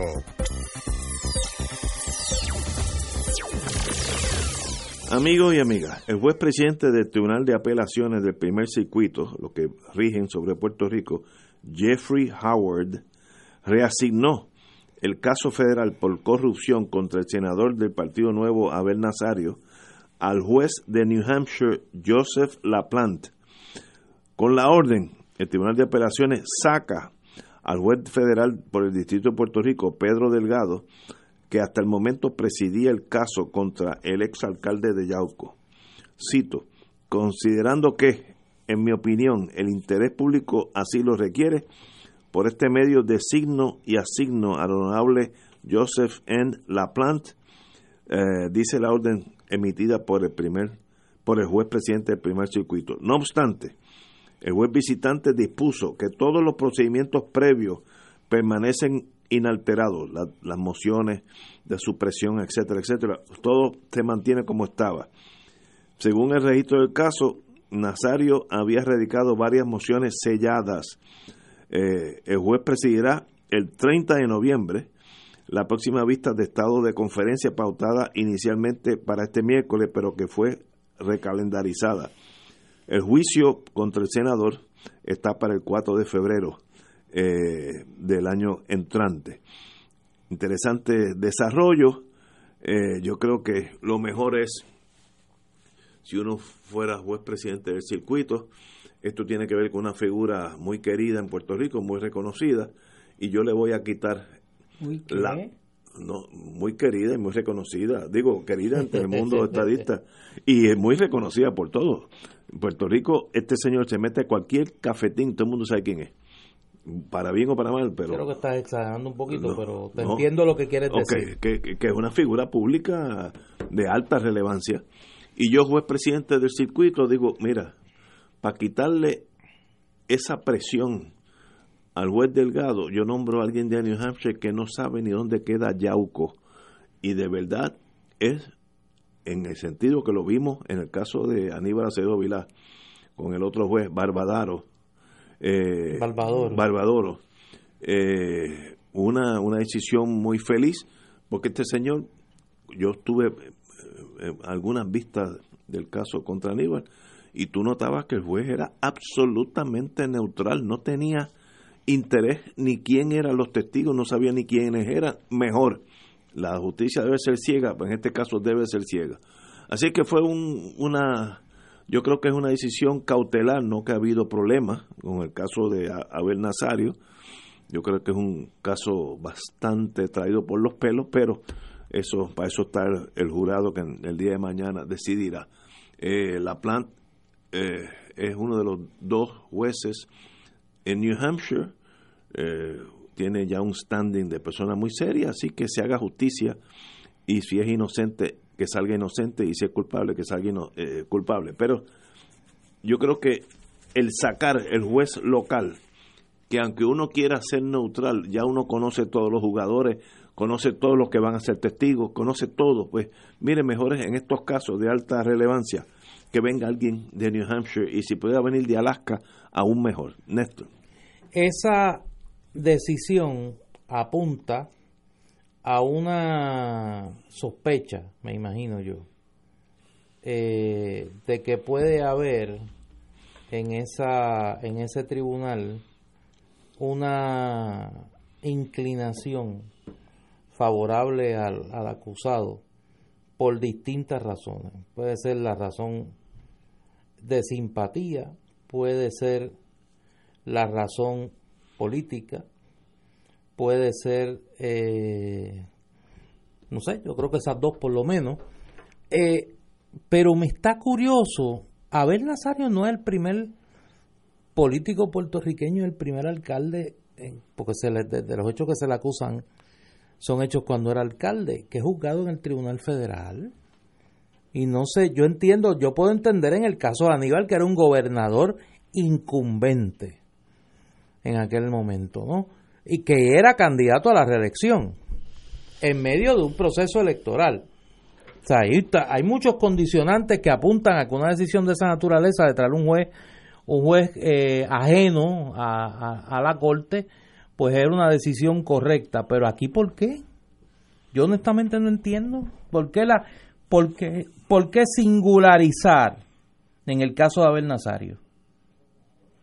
La verdad que a mí me estuvo muy curioso, pero los abogados sabrán. Yo honestamente creo que no hay, no hay una, a menos que se tema, y hay que añadir a eso a otras decisiones que se han tomado por el Departamento de Justicia Federal eh, en tiempos recientes que apuntan a que hay una eh, sospecha de la, pa- la imparcialidad de los procesos en el Tribunal Federal en Puerto Rico.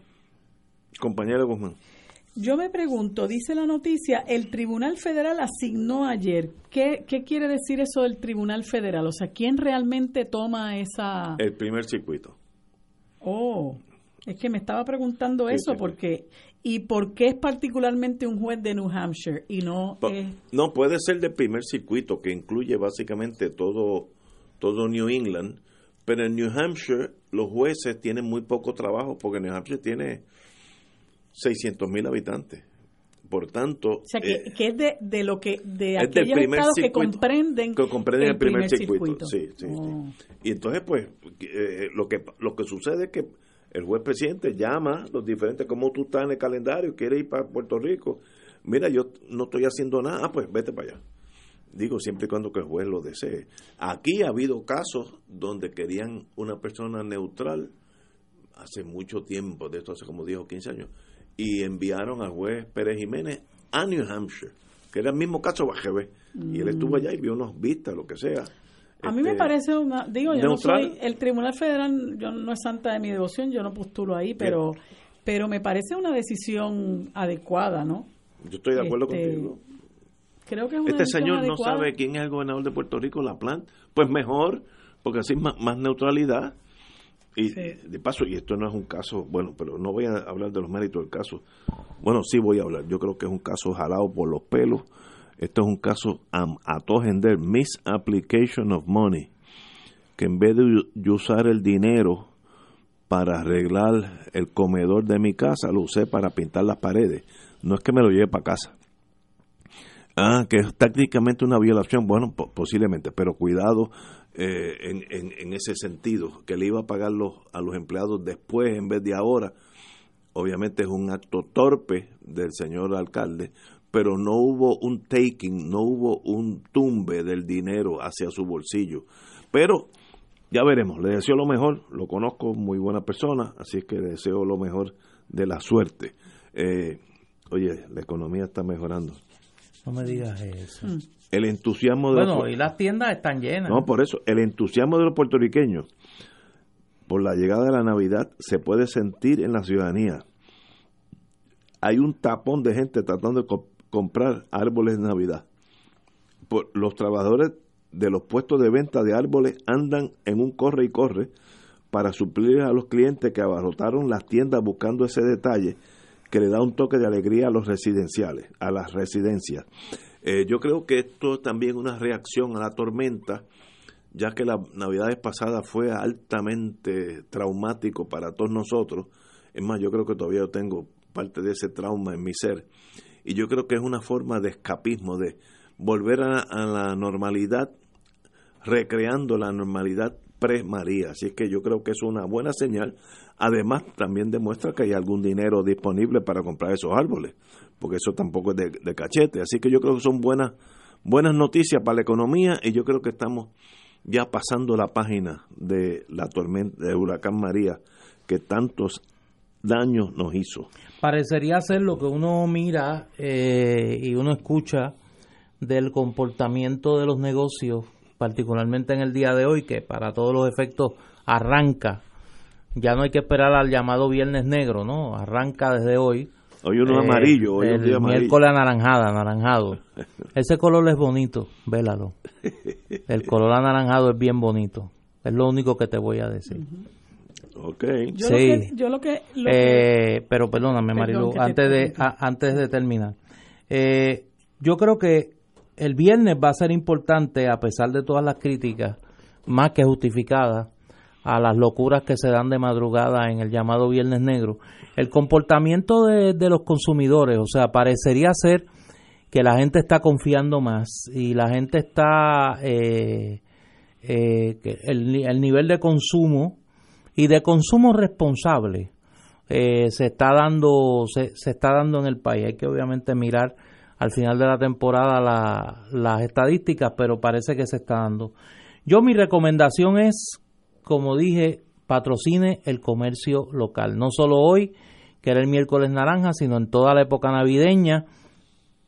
Eh, voy a dar un ejemplo, un ejemplo que tengo muy cercano, que, que es el tema de las tiendas de juguete. Aquí por año, pues la tienda Toys R Us, pues ocupó un espacio eh, para las ventas navideñas y ahora, eh, pues tiendas, doy el ejemplo de Bambola, que la tenemos cerca aquí, una Aquí tienda más que conocida. Excelente tienda. Eh, excelente tienda de juguete que gracias, digo, ha tenido su lugar durante muchos años, más de 20 años eh, como, como tienda boutique de juguete, pero que ahora con el cierre de Toys R Us es una, es una opción que muchos puertorriqueños están, están o descubriendo o redescubriendo. Pues así pasa en otros espacios comerciales donde eh, la salida de las megatiendas que tienen poco compromiso con el país en realidad, pues le está dando una ventana a donde el empresarismo tradicional y las nuevas corrientes empresariales de los jóvenes que deciden eh, incursionar en el campo de la, de la empresa privada, pues me parece que dan ahí eh, una esperanza para que hagamos lo que nunca hemos hecho, comenzar a desarrollar un empresariado local con confianza en invertir en su país y con la ayuda necesaria del gobierno que tantos millones de dólares ha desperdiciado en incentivos al capital extranjero sin que se hayan convertido realmente eh, en eh, incentivos para la producción local. Yo lo que lo que eh, pretendía comentar ahorita es que si es si es si bien es cierto que, que a nosotros el azote del huracán María nos creó unos grandísimos traumas, ¿no? lo que hubiera sido la esperanza de muchos de nosotros es que luego de haber atravesado por ese, eh, por ese proceso tan difícil, tan duro, eh, hubiéramos aprendido las lecciones de, esa experiencia. Eh, y que no volviéramos a los mismos patrones de comportamiento, a los mismos patrones de consumo, a los mismos patrones que, que, que manifiestan los puertorriqueños eh, cuando en, cuanto a lo peor de nuestra vida, ¿no? Y es el abandonar, eh, el volver al individualismo, el volver al consumerismo, el volver a, a la indiferencia, eh, cuando, cuando a raíz del huracán María practicamos todo lo contrario, practicamos la solidaridad, practicamos vivir de una forma más sencilla, más frugal, practicamos el ser eh, amoroso con nuestro, con nuestro prójimo, el tratar de ser mejores personas.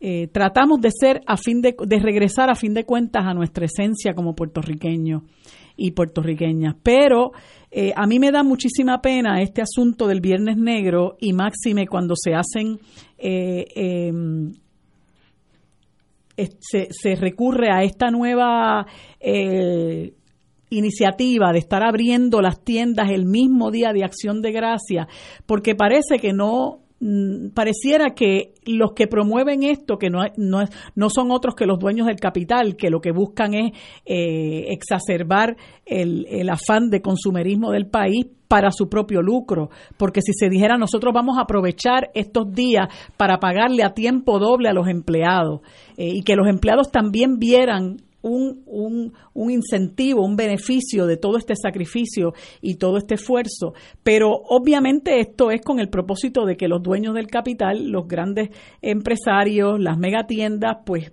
saquen más ganancias y exploten ese deseo enfermizo de nuestra sociedad de estar consumiendo desenfrenadamente.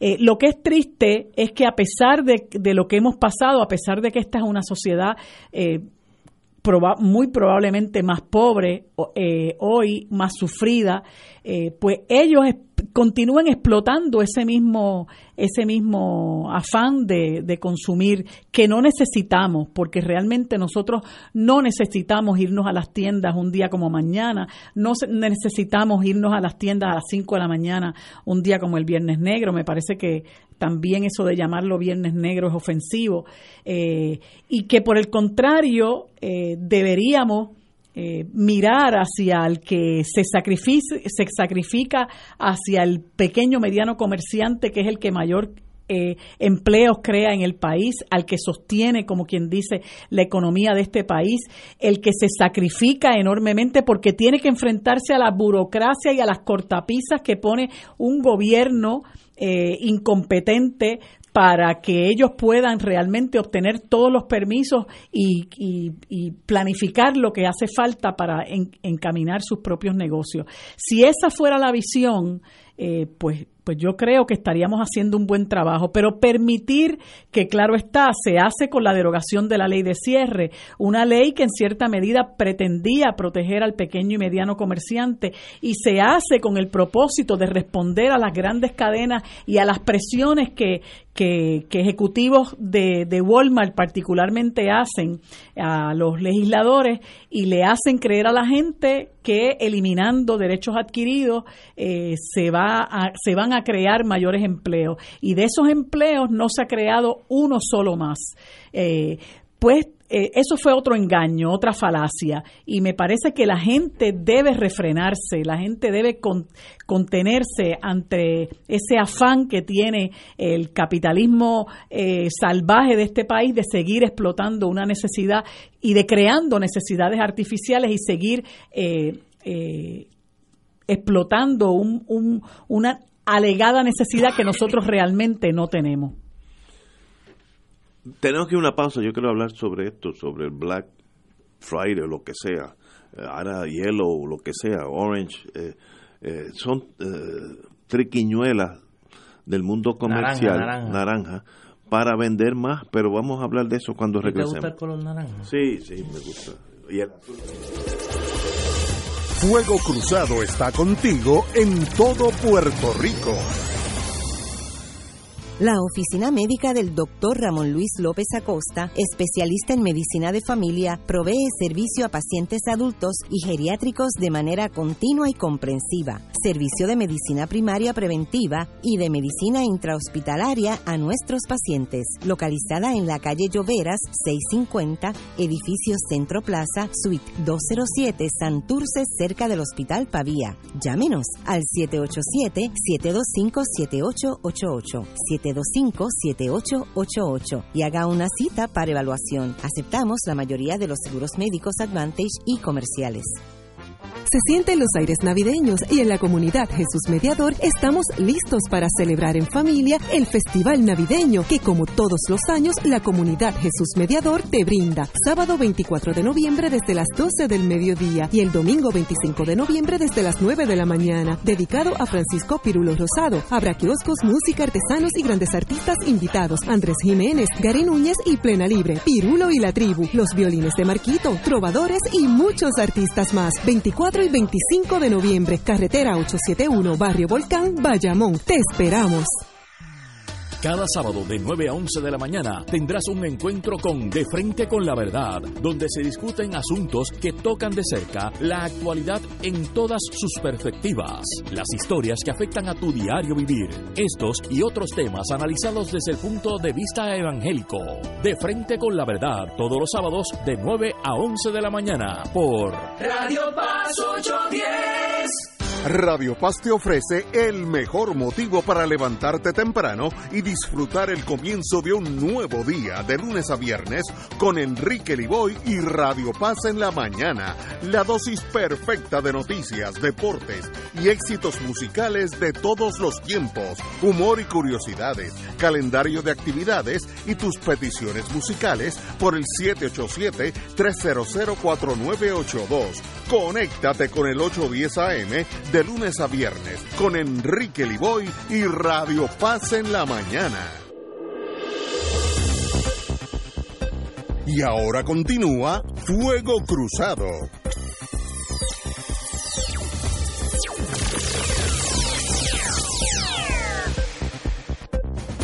Señores, eh, estábamos hablando del Black Friday, que es una costumbre, yo creo que negativa, pero una costumbre que hemos traído importado a los Estados Unidos, donde en Estados Unidos, que es invierno ya, la gente se amanece afuera con calentadores y abrigos y nenes chiquitos, la ambulancia tiene que darle primeros cuidos a un montón de gente, una locura.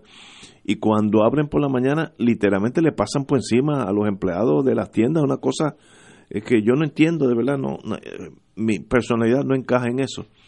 Y yo creo que en Puerto Rico, pues, tiene también como visos de una fiesta, eh, un holgorio donde uno va, aunque no compre nada, pues va a vacilar y decir que estuve allí en la fila, llegué a las 4 de la mañana. Creo que es una locura, innecesario, porque uno debe comprar aquello que necesita. Eh, y no, no debe comprarse un televisor porque mañana se lo dan 40 pesos más barato que estoy seguro que se lo dan 40 pesos más barato, pero si usted no, no lo necesita, aunque se lo den gratis, ¿para qué llevárselo? Pero el ser humano no es así, víctima del consumerismo salvaje, ya hay unas tiendas que anunciaron que van a abrir aún el jueves de, de Acción de Gracia y hay otros que empezaron el Black Friday eh, el día antes o van a, a cubrir el, el, el, weekend entero, se torna como una locura de ventas y el único que sale perjudicado es el ser humano que gasta tal vez lo que no tenga para algo que no necesita, así que es un double, double negative, negativo dos veces.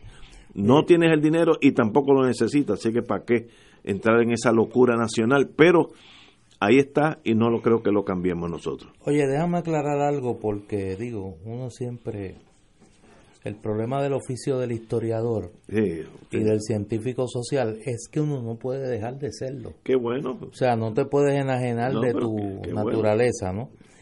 Y yo escucho a mucha gente, y ahorita escuché a, a Marilú, eh, sobre el tema de por qué el Viernes Negro se le llama así. Y hay mucha eh, leyendas sobre por qué el Viernes Negro se le llama como se le llama. La versión más aceptada es que ese es el momento donde la mayoría de los comerciantes estiman que van a poder comenzar a reflejar en sus libros de contabilidad eh, ganancias, números en negro, ¿no? Ah, van a dejar de estar en rojo. Eh, o sea que van a tener van a, van a, poder comenzar a reflejar ganancias eh, durante su año durante su año eh, de venta lo digo porque yo he escuchado cualquier cantidad de teorías no sobre por qué se llama que si tiene que ver con el mercado de esclavos que si era de noche cuando que si era de noche cuando llegaban no y la verdadera la, la razón más comúnmente aceptada es que, eh, que es el momento eh, donde los comerciantes, el momento del año donde los comerciantes comienzan a tener eh, ganancias, o sea, sus números empiezan a reflejar un balance positivo ¿no? en, en negro. El primero, esto normalmente viene de la década del, del 60, ¿no? que es cuando se tiene, tiene auge eh, eh, la venta. Y es hasta, se ubica mucho en Filadelfia, ¿no? Eh, donde comienza el asunto a partir de la década del 60. En Puerto Rico mi mejor recuerdo es que esto comenzó a tener auge en los 90, ¿no? y comenzaron a verse las las filas esas a medianoche y la gente peleando en los centros comerciales y, demás, ¿no? Pero por ahí es que viene. Black Friday, que es, bueno, señores, mi consejo es, si usted no necesita algo, no lo compre, aunque se lo den a la mitad de precio. Está gastando, la mitad que está invirtiendo la está gastando porque no necesita eso. Oye, y sobre eso tengo que hacer un anuncio que me incumbe eh, esta mañana recibí la, la noticia de los buenos amigos de Casa Norberto en Plaza Las Américas que como parte de su venta especial de Navidad y debido a que, y yo honestamente para mí ha sido una noticia muy difícil de creer, eh, el libro Clemente en la víspera de la gloria continúa por segundo año consecutivo entre los libros de mayor venta eh, en Puerto Rico. Pues como parte de su especial de, Navidad, comenzando este viernes, el libro va a estar en, a precio especial en Casa Norberto, en Plaza Las Américas. Yo quiero aprovechar la oportunidad para darle las gracias a los lectores. Eh, los autores no somos nada sin los lectores. Y para mí ha sido una sorpresa increíble que el libro, el libro Clemente en la Víspera de la Gloria, que está en su segunda edición, pues haya sido por dos años consecutivos. El año pasado fue el libro de mayor venta y me informan que en este año pues está entre los primeros eh, en venta. Eh, un libro que ya, pues como digo, esta es su segunda edición, ya lleva dos años en el mercado y pues eso pues me para mí es me hace más humilde, ¿no? Por el respaldo que, que pues recibe uno de los lectores en un campo, pues que mucha gente no me asociaba con él, los que me conocen pues saben que la pasión que siento por el, por el béisbol, pero eh, lo agradezco profundamente. No, te felicito porque estar dos años eh, en uno de los libros de más venta en Puerto Rico en ningún sitio es tan fácil, así que obviamente el pueblo quiere saber de la vida de Roberto Clemente. Además de eso, pues como desde el inicio, el libro también se ha estado vendiendo en la tienda Bámbola, de la que hablamos hace un rato. Allí, pues por la cercanía con la emisora, pues eh, la consideración especial es que, pues si lo compra allí y lo desea, pues obviamente el libro yo lo puedo dedicar. Eh, y esa esa oferta la vamos a estar honrando. Obviamente durante toda la temporada navideña usted compra su libro allí en Bámbola y pues eh, yo se lo voy a dedicar. A tener la oportunidad de podérselo, de podérselo dedicar y nuevamente gracias a las amigas y amigos lectores pues que han hecho de este libro eh, un éxito de venta que la verdad que, insisto, me ha sorprendido mucho. Te felicito nuevamente. Señores, tenemos que ir a una pausa, amigos. Esto es Fuego Cruzado por Radio Paz 810 AM. Diariamente en nuestra cocina algo delicioso se cuece en la olla. Se escucha el cortar de la cebolla y el triturar de los ajos. En Freshmart utilizamos ingredientes frescos sin aditivos ni preservativos. En el deli encontrarás la mejor variedad de desayunos, almuerzos y cenas, pizzas artesanales y más. Los mejores especiales de la semana para comer sano y sabroso. Explora la variedad de ofertas más saludables. Ven a Freshmart en Aguadilla, Caguas, Carolina, Condado, Guaynabo y Atorrey. Freshmart es para todos. Fuego Cruzado está contigo en todo Puerto Rico. El amor nos hace ver lo que aparentemente no se ve y lo transforma todo en un mundo espectacular. PSB Productions te invita a soñar con el musical de Disney, Beauty and the Beast, con un gran elenco y orquesta en vivo del 14 al 30 de diciembre del 2018 en el Centro de Bellas Artes de Santurce. Para información y boletos, 787-620-4444, 787-505-6677 y 787-792-5000. Cómprame un sistema solar y escúchame aquí en Radio Paz.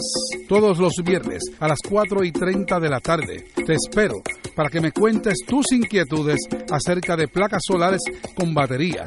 Comunícate conmigo, soy Luis Enrique al 787-536-7938 de Solar Store. Cómprame un sistema solar. El proyecto de restauración de la iglesia San José del Viejo San Juan necesita albañiles y obreros. Los interesados, favor de comunicarse con Yadira Sánchez al 787-743-2025. 787-743-2025. Y ahora continúa Fuego Cruzado.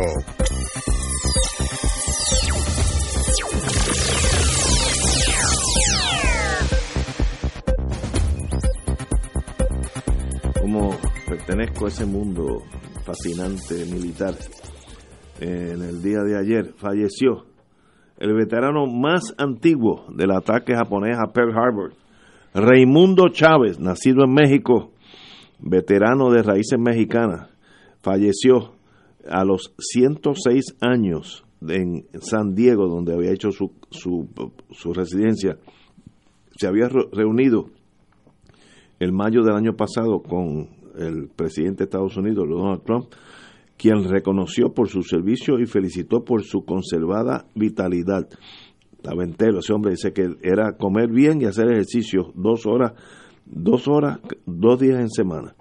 Eh, en el 2016 viajó a Honolulu para conmemorar el 75 aniversario de aquella debacle de Pearl Harbor. Eh, Trump lo, lo, reconoció como un tesoro para la nación. Nacido en San Bernardino, 2012, eh, de padres mexicanos que habían entrado en el 1908 sin la, sin la muralla de, este. Eh, sirvió en Pearl Harbor en un barco eh, antiminas, eh, Minesweeper, USS Condor. Obviamente le cayeron arriba a los japoneses y mataron casi 2.200 personas. Pero este señor dijo que era, eh, hablaba con orgullo de sus años en la Marina y sencillamente fue a casi todos los desfiles militares que los invitaban como la persona más antigua del ataque de Pearl Harbor. Así que, que en paz descanse. El marino Raimundo Chávez, 106 años. Yo creo que después del susto de Pearl Harbor, ese hombre se dedicó a vivir una vida tranquila, porque no fue para menos. Y tengo algo que yo no sé qué opinan ustedes. Yo creo que esto no es para hacer lo que, lo que veo que está pasando. La posible violación del reglamento y leyes del gobierno de Estados Unidos sobre la seguridad aérea así como el manejo de fondos federales, serán algunos de los ángulos que examinarán los agentes federales que vienen a Puerto Rico a investigar el supuesto uso inadecuado de los helicópteros de la policía. Personal del inspector general, que eso no es ninguna cáscara de coco, llegaron ya a Puerto Rico este mes para realizar diversas entrevistas. Esto, el inspector general indagará si se violaron protocolos y disposiciones legales que velan por la seguridad en el transporte aéreo, así como la forma que se usaron fondos asignados para el mantenimiento y combustible de las aeronaves. Pilotos de Fura serán algunos de los interrogados, pues ellos fueron quienes se quejaron por la preocupación de perder sus licencias tras recibir órdenes de transportar en los helicópteros de la policía a civiles. Yo creo que esto es una exageración, esto, esto no es traición a la patria. Vamos, vamos a estipular, si yo fuera abogado de ellos, vamos a estipular lo que pasó. Se utilizó para llevar a Chencho, a Dorado, a jugar golfo. Vamos a estipular que está mal hecho. ¿Qué costo conlleva eso en gasolina, en piloto? Podemos decir que ahí costó dos mil dólares, no sé cuánto costará. Pues mire, eh, cóbrenlo y se acabó como pasen y se firma un acuerdo donde no se va a volver a hacer esto. Pero no veo cuál es la eh, como que van dirigidos a acusar a alguien de este uso indebido del helicóptero y yo no creo que esto es una cuestión tan gigantesca en los problemas que tiene Puerto Rico para paralizar la, la oficina del inspector general de transportación eh, de Estados Unidos para investigar si se usó el helicóptero dos veces de más. Si se usó, está mal usado, no vuelve a suceder. Hay una multa de lo que sea, se paga y se acabó y pasemos la página, pero siguen los helicópteros dando candela. No sé qué, qué están verdaderamente persiguiendo con esta pesquisa, Néstor. Bueno, debe haber algo más. Tú sabes más que eso. O sea, eso es lo que ha salido, eso es lo que ha salido. Esto es lo que Por eso, pero debe haber algo más, no es meramente que le dieron pon a alguien para... Eh, Por eso que estoy diciendo que hay algo que no... Para que fuera a jugar golf. Además, el helicóptero no es para eso. No, no, es estipulado eso. O sea, yo creo que ya está más que probado que hubo, un uso, hecho. hubo un uso indebido de ese helicóptero. Ahora... Yo lo estipulo. Parece ser que hay otras cosas. Parece ser que esta investigación es mucho más abarcadora y que lo que lo que ha salido a la luz pública es solamente porque eso es una eh, Vamos a ser que yo soy gobernador. Yo a la vieja mía que estaba celebrando, me estoy inventando esto, eh, su Happy Birthday allá en Dorado, la volea Dorado. Una violación clara. Esa, ese helicóptero para tiene fondos federales para usarse para rescatar o buscar bandidos en el agua, lo que sea muy bien, se cometió un error. Miren, ¿cuál es la multa? 200 pesos la pago y se acabó. A menos que haya algo más que hace que el inspector, el inspector general es el hombre intocable en todas las agencias federales. Hay una oficina que se llama Inspector General, que ellos tienen jurisdicción de entrar donde ellos deseen, buscar lo que sea, y sencillamente tienen un poder que en Puerto Rico esa posición no existe esa posición no existe, pero allá mete miedo cuando el inspector general llega a un sitio, pues están usando cañones de 155 milímetros para matar una lanchita Cataño. No veo cuál es el problema, compañera. Ahí hay algo, ahí hay algo. ¿Qué es lo que está pasando? No sé. ¿Qué es lo que hay? No sé. Ah. Yo honestamente creo que hay que seguirle el rastro. hay que seguir el rastro de esa investigación. Oye, me escribe aquí desde el sur eh, Tamara y Luz Nereida en el Candil que ellas también tienen una venta. Ajá. Se llama la venta Evite los hematomas. Eh, la librería El Candil, allí en el casco urbano de Está Ponce. bueno eso, está bueno eso. Ese nombre me gusta, Evite los hematomas. Sí, sí, sí. Y me dice que tienen especiales también. Muy bien. Allí eh, es una de las mejores librerías de Puerto Rico. sensata. Es una venta sensata, se da el paseo eh, y compra y ayuda a mantener viva la industria del libro en Puerto Rico. Yo soy de los que creo que el mejor regalo en Navidad es un libro. O sea, lo hablo por mí. O sea, el mejor regalo en Navidad es un libro. Así que aproveche, hay eh, una gran variedad de, espacios donde puede adquirir lo mejor de la literatura puertorriqueña, libros eh, para todos los gustos, desde libros para niños, eh, libros sobre toda la gama de temas eh, de interés. Así que regale un libro en Navidad, que es un regalo que para el que le gusta leer lo aprecia para toda la vida. Estoy totalmente de acuerdo contigo.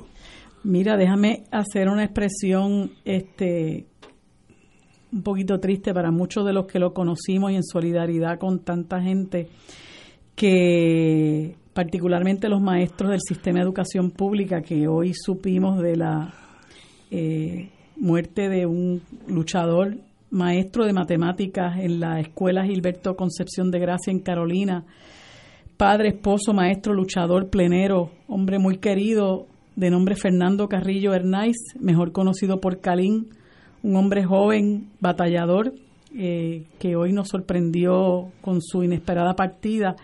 Y quiero aprovechar este espacio tan privilegiado para expresar mi solidaridad con todos sus amigos y su familia y el dolor que muchos de los que no conocimos sentimos por porque nos abandonó muy joven. Es una noticia que me sorprende mucho. Eh, mi más sentido pésame a, a su familia, un destacado maestro, luchador social, eh, muy joven, murió muy joven. Oye, la- las ideas sencillas a veces son las que son importantes en la vida. Y hoy en la página 10 del Nuevo Día hay una noticia del Departamento de Corrección que yo creo que es una buena idea y es inaugura un proyecto de rehabilitación y es un salón de belleza rodante eh, capitaneado por eh, reclusos, hombres y mujeres. Eh, y esta es una iniciativa que la agencia pondrá en vigor en los próximos días. Eh, tienen un, vehículo y van a ir a las zonas pobres a ofrecer recortes, etcétera, etcétera. Eso es un, una excelente, el gasto, el gasto completo de la inversión es tres mil dólares, que es la guagua, tres mil dólares, más nada. Excelente idea, sencilla y es ayuda a la rehabilitación, porque nosotros nos hemos copiado también el sistema norteamericano de cárceles, que es el almacenar seres humanos en lo que cumple la sentencia, sin la más mínima idea o interés en rehabilitación.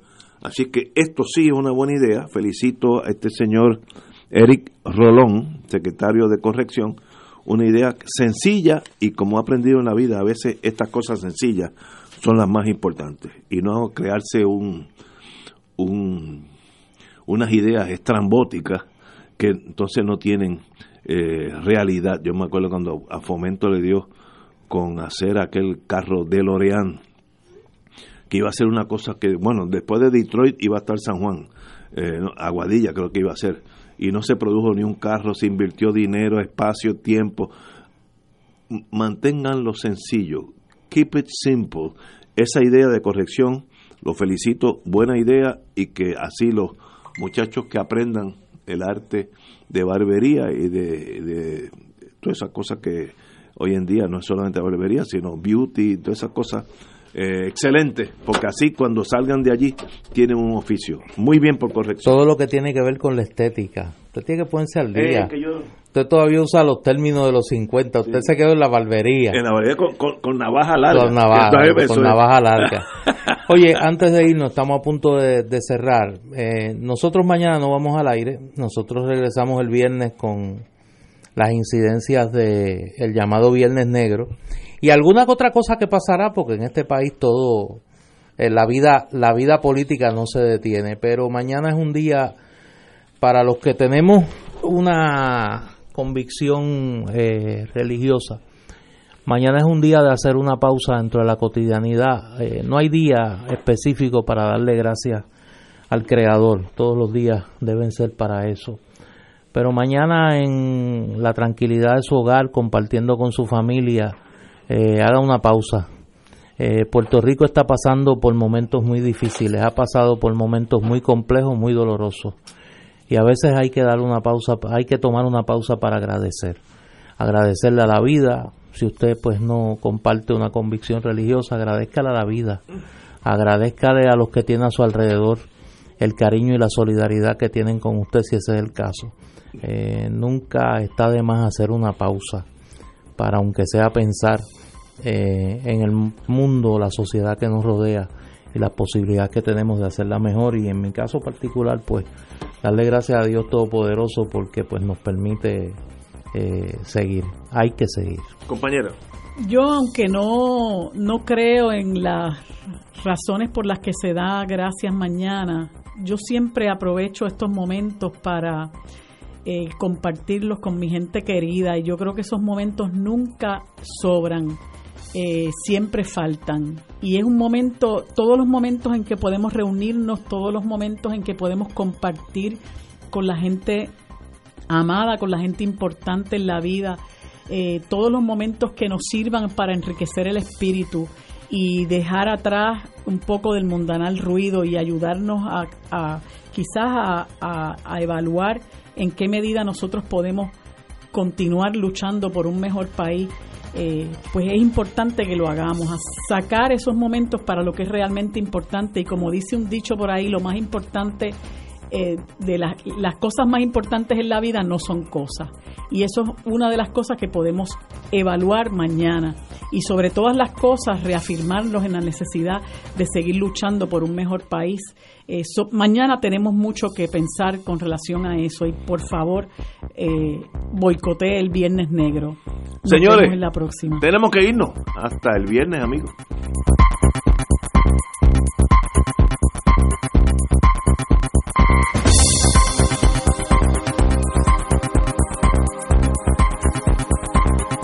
Esta emisora y sus anunciantes no se solidarizan necesariamente con las expresiones vertidas en el programa que acaban de escuchar.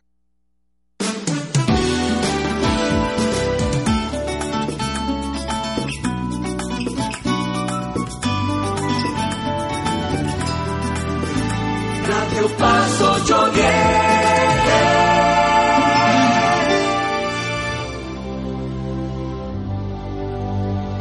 Con ustedes, el Papa Francisco. Todos queremos la paz. Y más que nadie, la quieren aquellos que sufren por la ausencia de paz. Podemos hablar con palabras espléndidas, pero si en nuestro corazón no hay paz, no la habrá en el mundo. Con cero violencia y 100% de ternura, construyamos la paz evangélica que no excluye a nadie. Crecemos juntos para que el lenguaje del corazón y del diálogo prevalezca siempre sobre el lenguaje de las armas. Descubre cómo vivir la riqueza de la gracia y la paz compartida con tus hermanos y hermanas, sintonizando el programa Encuentro con Cristo y los Hermanos, producido por el movimiento Cursillos de Cristiandad. Reflexión, testimonios, historia y avisos de las principales actividades en las comunidades de fe y de base. Recuerda, todos los miércoles de 7 y 30 a 8 de la noche, Encuentro con Cristo y los Hermanos por Radio Paz 810.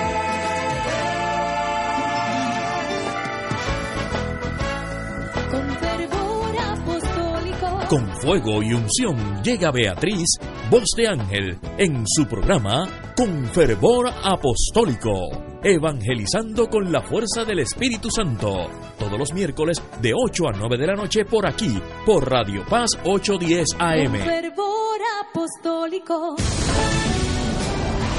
Radio Paz 810. Cada familia es un tesoro que debes proteger. Por eso escuchas Radio Paz 810, WKBM San Juan, donde ser mejor es posible. Radio Paz 810. Reza del rosario con devoción y la paz alcanzamos para el corazón. Por eso contemplemos la vida de Jesús, desde su bautismo nos irradia con su luz.